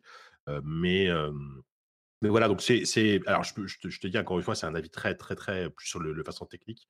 Euh, mais, le, jeu en soi est, voilà, est sympathique, on va dire. Mais, euh, mais le problème, c'est que par mmh. rapport à ce qu'il y a en face, par rapport à ce qui arrive, je parle même pas de Cyberpunk 2017, mais j'ai un peu peur qu'il passe un peu, comme tu dis, hein, qu'il passe un peu sous le radar. Quoi. Ouais. Est-ce que le, le, système, de ce que tu en as vu, est-ce que le système de euh, on peut recruter n'importe qui dans la ville, ça fonctionne ou ça fait gimmick? Alors, de ce que j'en ai vu, ça fonctionne. après, pour le moment, moi, enfin, moi, du, du, relativement peu que j'en ai joué, j'ai incarné des personnages, on va dire, qui avaient une vraie personnalité. J'ai mmh. pas pris un PNJ random dans la rue. et, ce qui est plutôt pas mal, c'est que chaque tous les PNJ que j'ai pu rencontrer, j'ai pu recruter jusqu'à présent, ont, quand même un doublage, une personnalité. donc il y a, y, a, y, a, y a, quand même un truc où, tu arrives un peu Au moins dans le concept, ça se. Ça Et puis voilà, ils, ont tous un nom, une petite biographie avec, voilà, avec des, petites infos, etc. Après, clairement, l'histoire là-dessus, en tout cas l'histoire personnelle des personnages, elle est, elle est vraiment en retrait par rapport à d'autres jeux. Hein. C'est évident mmh. par rapport au concept. Donc J'arrive pas à savoir si, au final c'est une bonne ou une mauvaise idée parce que peut-être si c'était concentré sur un personnage bien écrit, ça aurait été mieux. Mais vu, vu qu'en vrai, euh, surtout Watch Dogs, ils n'ont jamais été capables d'écrire des personnages bien écrits dans Watch Dogs, enfin bien écrits, en tout cas intéressants. Comme tu vois, et genre Eden Pierce, tu vois, c'est vraiment le typiquement l'exemple même du héros. Euh, héros lambda, quoi, tu vois. Donc, bon, voilà. On voit pas son visage, c'est tout. Oui, bah, voilà, c'est ça. Et son look, etc., bah, avec sa casquette. donc, ça, non, ça, ça fonctionne, c'est plutôt, c'est, plutôt, c'est plutôt sympathique, mais c'est pas, c'est pas l'argument principal du jeu. Mmh, d'accord. Bon, bah écoutez, voilà pour Watch Dogs, Watch Dogs Legion. pardon, tu voulais ajouter quelque chose, Zia non, moi j'ai l'impression qu'il est très inégal ce jeu. En fait, j'ai vu des, scènes très très belles et des scènes vraiment beaucoup moins belles. Ah, mais c'est un jeu que j'attendais parce que je voulais voir comment ils avaient fait, comment ils avaient retranscrit Londres, mmh. parce que le parti pris me semblait vraiment intéressant. Et j'ai et, ouais, j'ai juste un peu mal au cœur pour, pour la, la licence Watch Dogs. Parce que c'est le premier, c'était déjà plus ou moins le jeu qui allait euh, porter la next-gen euh, quand mmh, il était premier euh, pour les versions PlayStation 4 et PlayStation 3. Je ne sais pas si vous vous souvenez. Mmh il y avait, c'était très très limité pour la version PlayStation 3 et puis sur la PlayStation 4, c'était censé être beaucoup beaucoup mieux. Et puis finalement, en fait, on est un peu déçu. Et là, j'ai l'impression que Legion, donc deux, deux, deux épisodes après, on se retrouve plus ou moins avec le même scénario mais avec une génération de consoles après. Et j'ai, ça me fait mal au cœur pour cette licence parce qu'il y a, y a, quelque chose, il y a, y a vraiment un principe qui est sympa.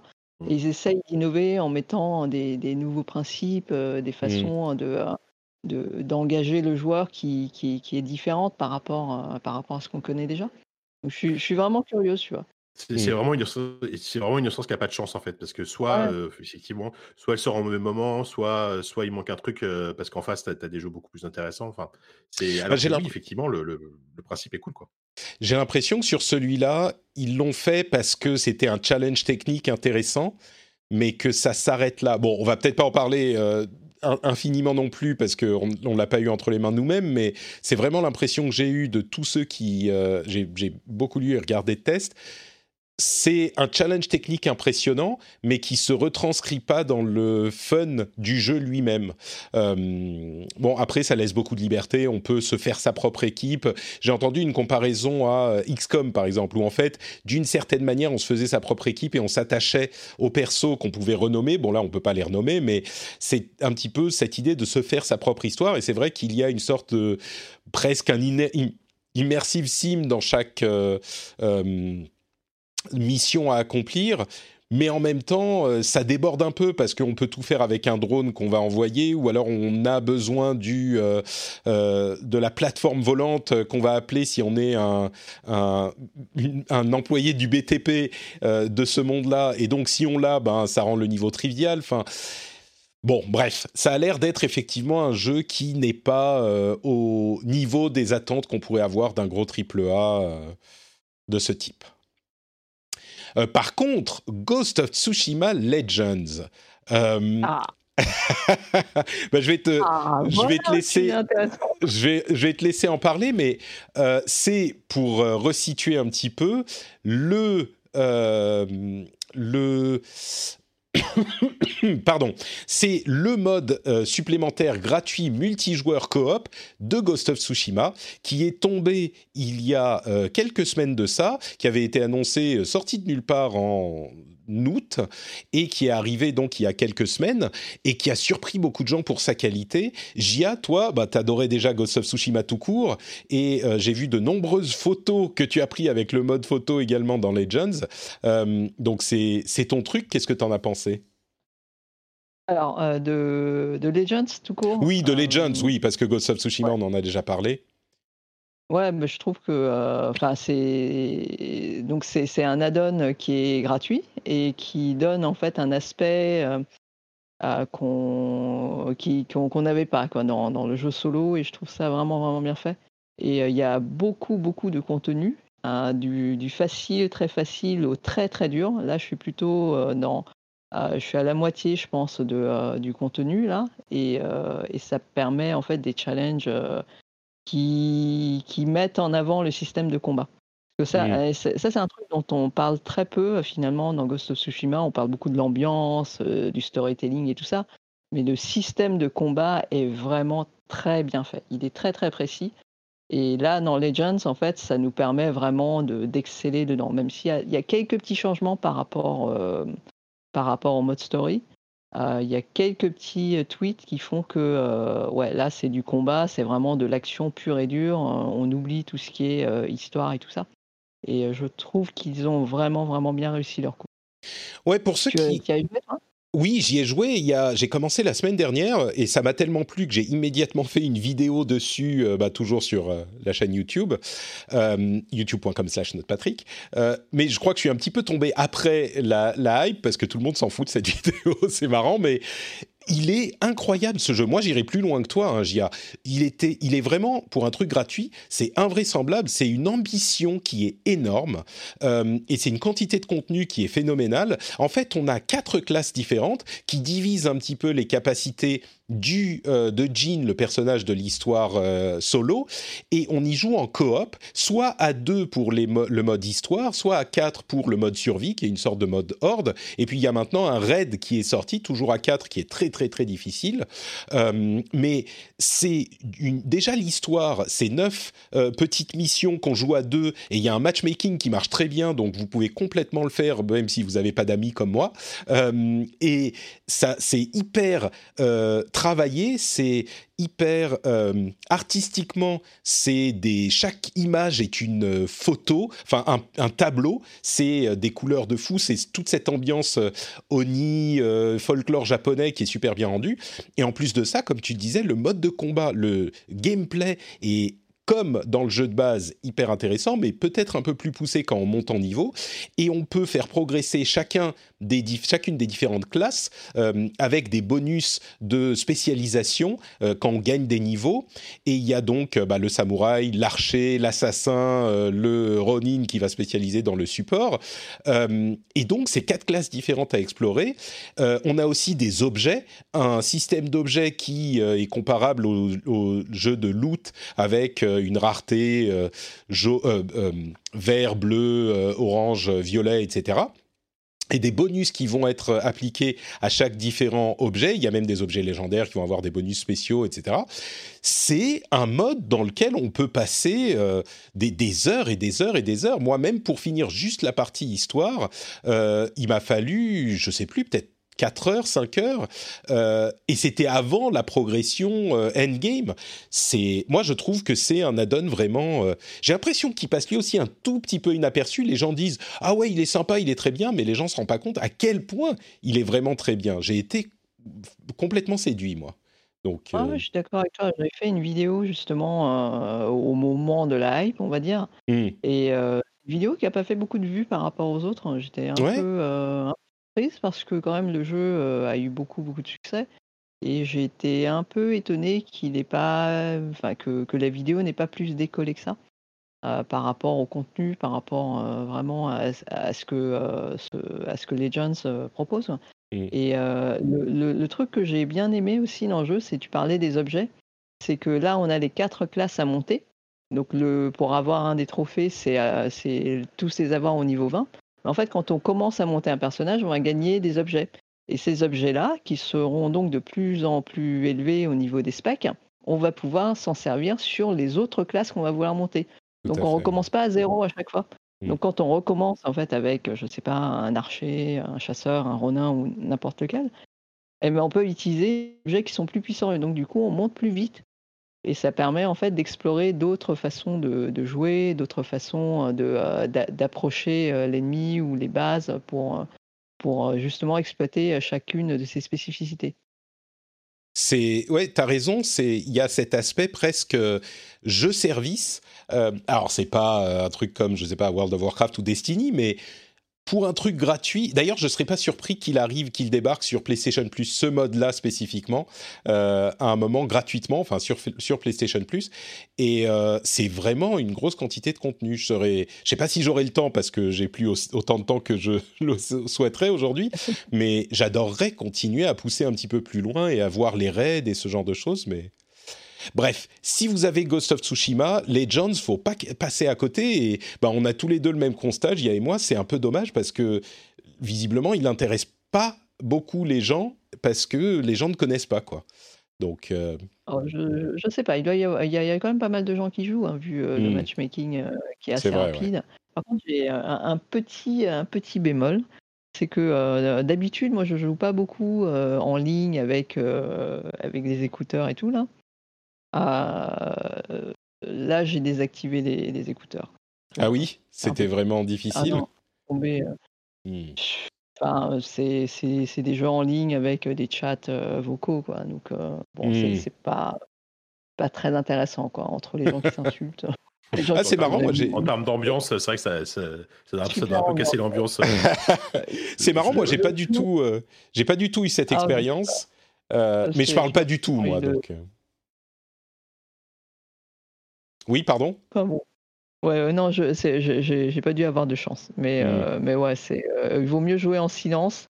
Et comme ça, on reste bien dans l'ambiance japonaise. Et puis, il y a un système de messages par signe qu'on peut se faire. En fait, euh, c'est une combinaison de touches sur la manette mmh pour dire merci, pour dire au secours, pour dire on y va, ce genre de choses. Quoi.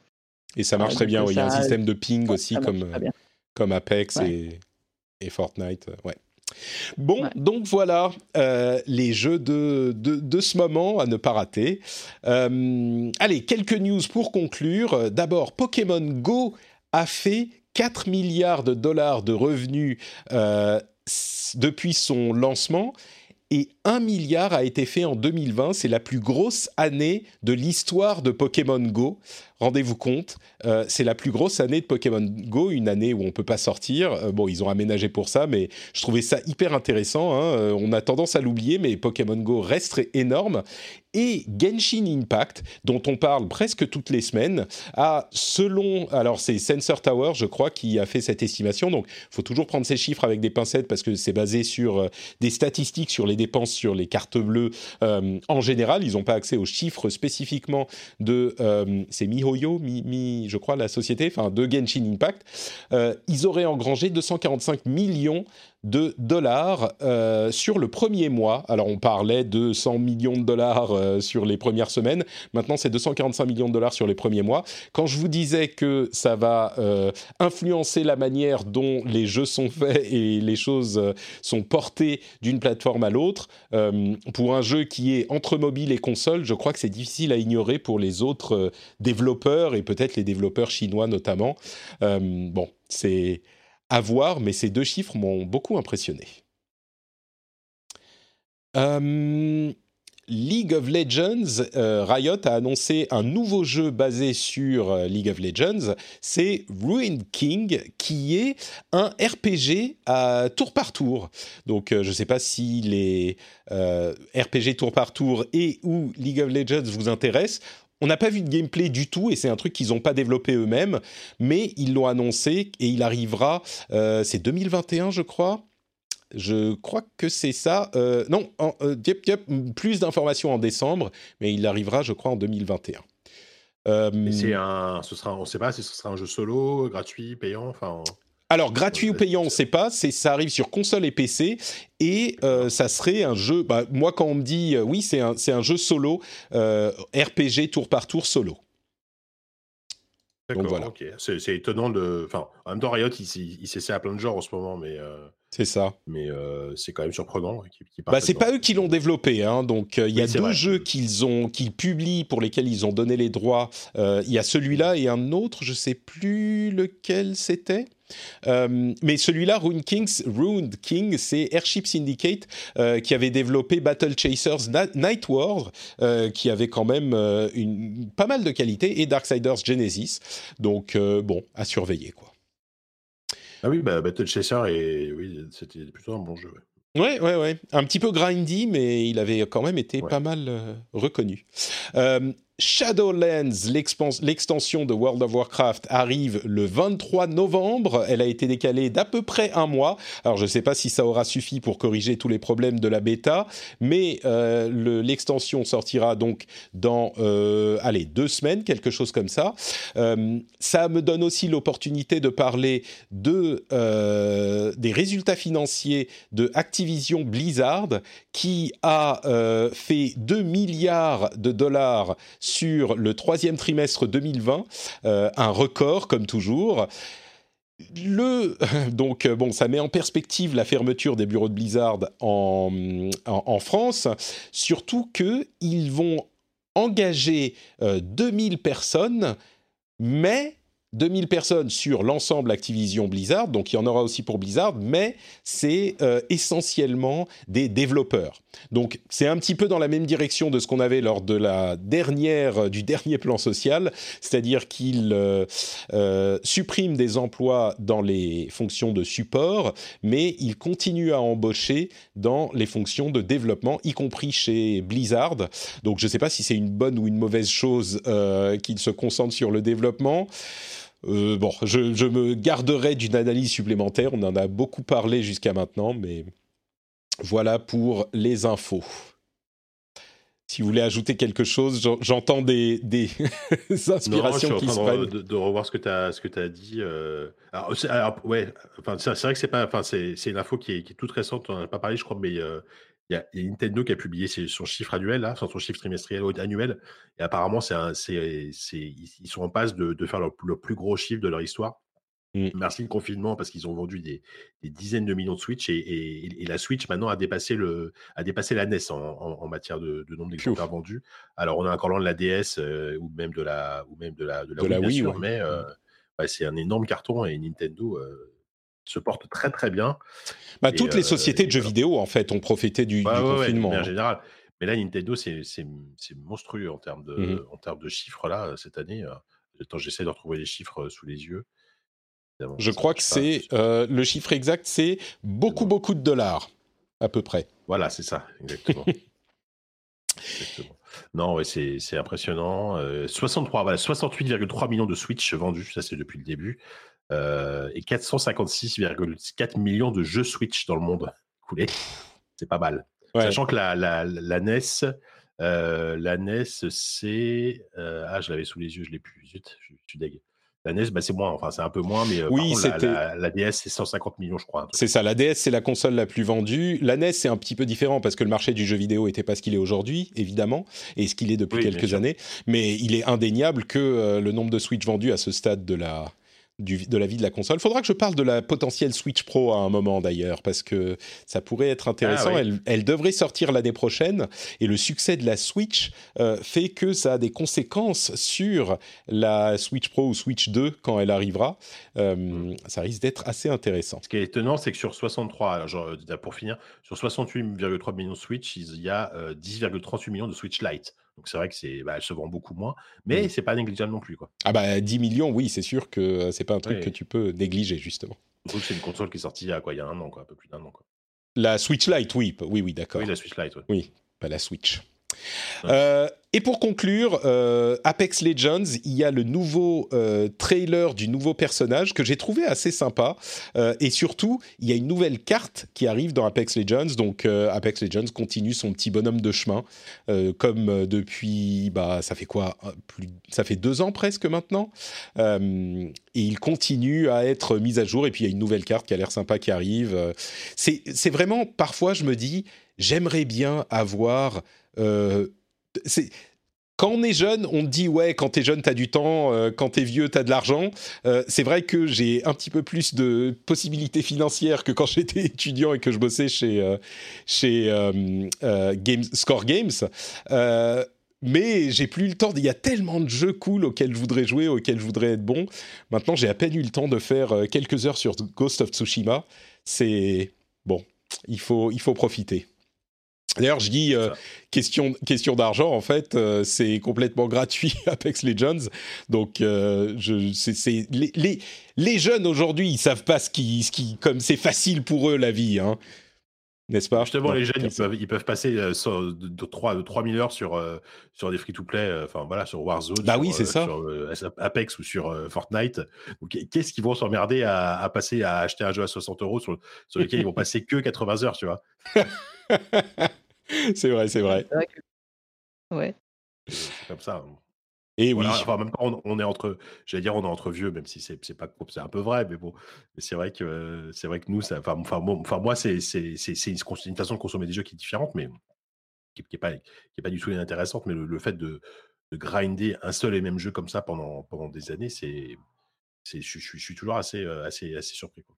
Bah moi, je vais, moi qui, qui joue beaucoup à Overwatch encore aujourd'hui, je vais pas te dire que c'est euh, un truc que je comprends pas, mais mais c'est pas le même genre d'expérience quoi. Les beaucoup de ces jeux euh, gratuits, c'est des expériences qui renouvellent le contenu par le multi et donc souvent en multi euh, PVP et pas en multi solo.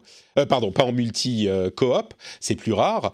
Et du coup, c'est pas le même genre d'expérience. Moi qui préfère les expériences narratives, souvent des expériences narratives euh, justement bien écrite, euh, qui se concentre sur les aspects cinématiques, bah il y en a pas en free to play. Donc c'est vrai que ça couvre pas tout non plus quoi. Ça. Eh bien écoutez, ça va être tout pour euh, cet épisode du rendez-vous jeu. Merci beaucoup à tous les deux de m'avoir accompagné dans cette merveilleuse aventure. Avant de se quitter, bien sûr, j'aimerais vous proposer de me dire où on peut vous retrouver sur Internet. Commençons peut-être par, euh, par Gia. Où, doivent euh, aller les gens Sur YouTube? euh, Sur YouTube, c'est plus simple. Gia Phototech. Donc, j'ai une, une, chaîne qui parle de, de, ces sujets, donc de jeux vidéo, de tech, de photos. Et puis, on essaye d'aborder les sujets de façon un petit peu plus. un, petit peu plus, un petit peu plus poussée. Et donc, euh, voilà, je propose euh, de comprendre un petit peu plus ce qui se cache derrière la tech et les jeux vidéo, ce genre de choses. Super, super. Je mettrai le lien vers ton compte Twitter dans les notes de l'émission. Je pense qu'ils pourront découvrir ça de là-bas. Euh, et Jika, où peut-on te retrouver? Ouais, alors moi c'est toujours, bah, ça, ça, change pas trop hein, sur, sur ZQSD, le podcast ZQSD, même si en ce moment avec le confinement, je vous avoue qu'on a un peu du mal à sortir des, des épisodes, parce qu'on n'aime pas trop enregistrer à distance c'est pas pareil, tu vois. Donc, bon, voilà, pour le moment, c'est vrai qu'on est, on est, voilà, on est plutôt en pause. bah, les, les, bières, c'est moins marrant à distance, hein, les bières et les bah, chips. c'est ça, ouais, mm. ouais, on peut trinquer à distance, mais c'est moins, moins drôle. bah, sinon, sur jeuxvideo.com, hein, pour tout ce qui est sujet plutôt tech et hardware, et également sur le, journal du hardware, c'est tous les vendredis à 16h30 sur le stream. Voilà. Magnifique. Et pour ma part, c'est Note Patrick sur Twitter, Facebook, Instagram. La chaîne YouTube, c'est youtube.com slash notepatrick. Vous y trouverez notamment cette vidéo dont je parlais euh, sur le SSD de la PlayStation 5 dans quelques, quelques minutes, quelques heures, donc elle sera disponible quand vous écouterez cet épisode. Euh, je vous explique pourquoi c'est pas juste un SSD, c'est un SSD qui est potentiellement révolutionnaire pour euh, les développements de jeux. Euh, très en détail, une explication technique que je pense assez simple, mais assez intéressante. Et puis il y a aussi cette vidéo sur Ghost of Tsushima Legends. Si vous n'avez pas bien compris de quoi il s'agit, vous pouvez la trouver là-bas. Euh, l'autre truc à retenir, c'est évidemment Patreon, patreon.com slash rdvjeux. Le lien est également dans les notes de l'émission. Donc euh, si vous appréciez le rendez-vous jeu, vous pouvez le soutenir et avoir un flux entièrement sans pub avec les contenus bonus en plus. Donc euh, j'espère que vous le considérerez si vous appréciez cette émission. Je vous remercie de nous avoir écoutés, je vous fais des bises et je vous donne rendez-vous dans une semaine pour un nouvel épisode avec les nouvelles consoles cette fois-ci. Ça y est, on y arrive. on y arrive. Enfin, on va voir, hein, on sait jamais. Mais on va dire qu'on y arrive. Allez, à dans une semaine. Ciao, ciao.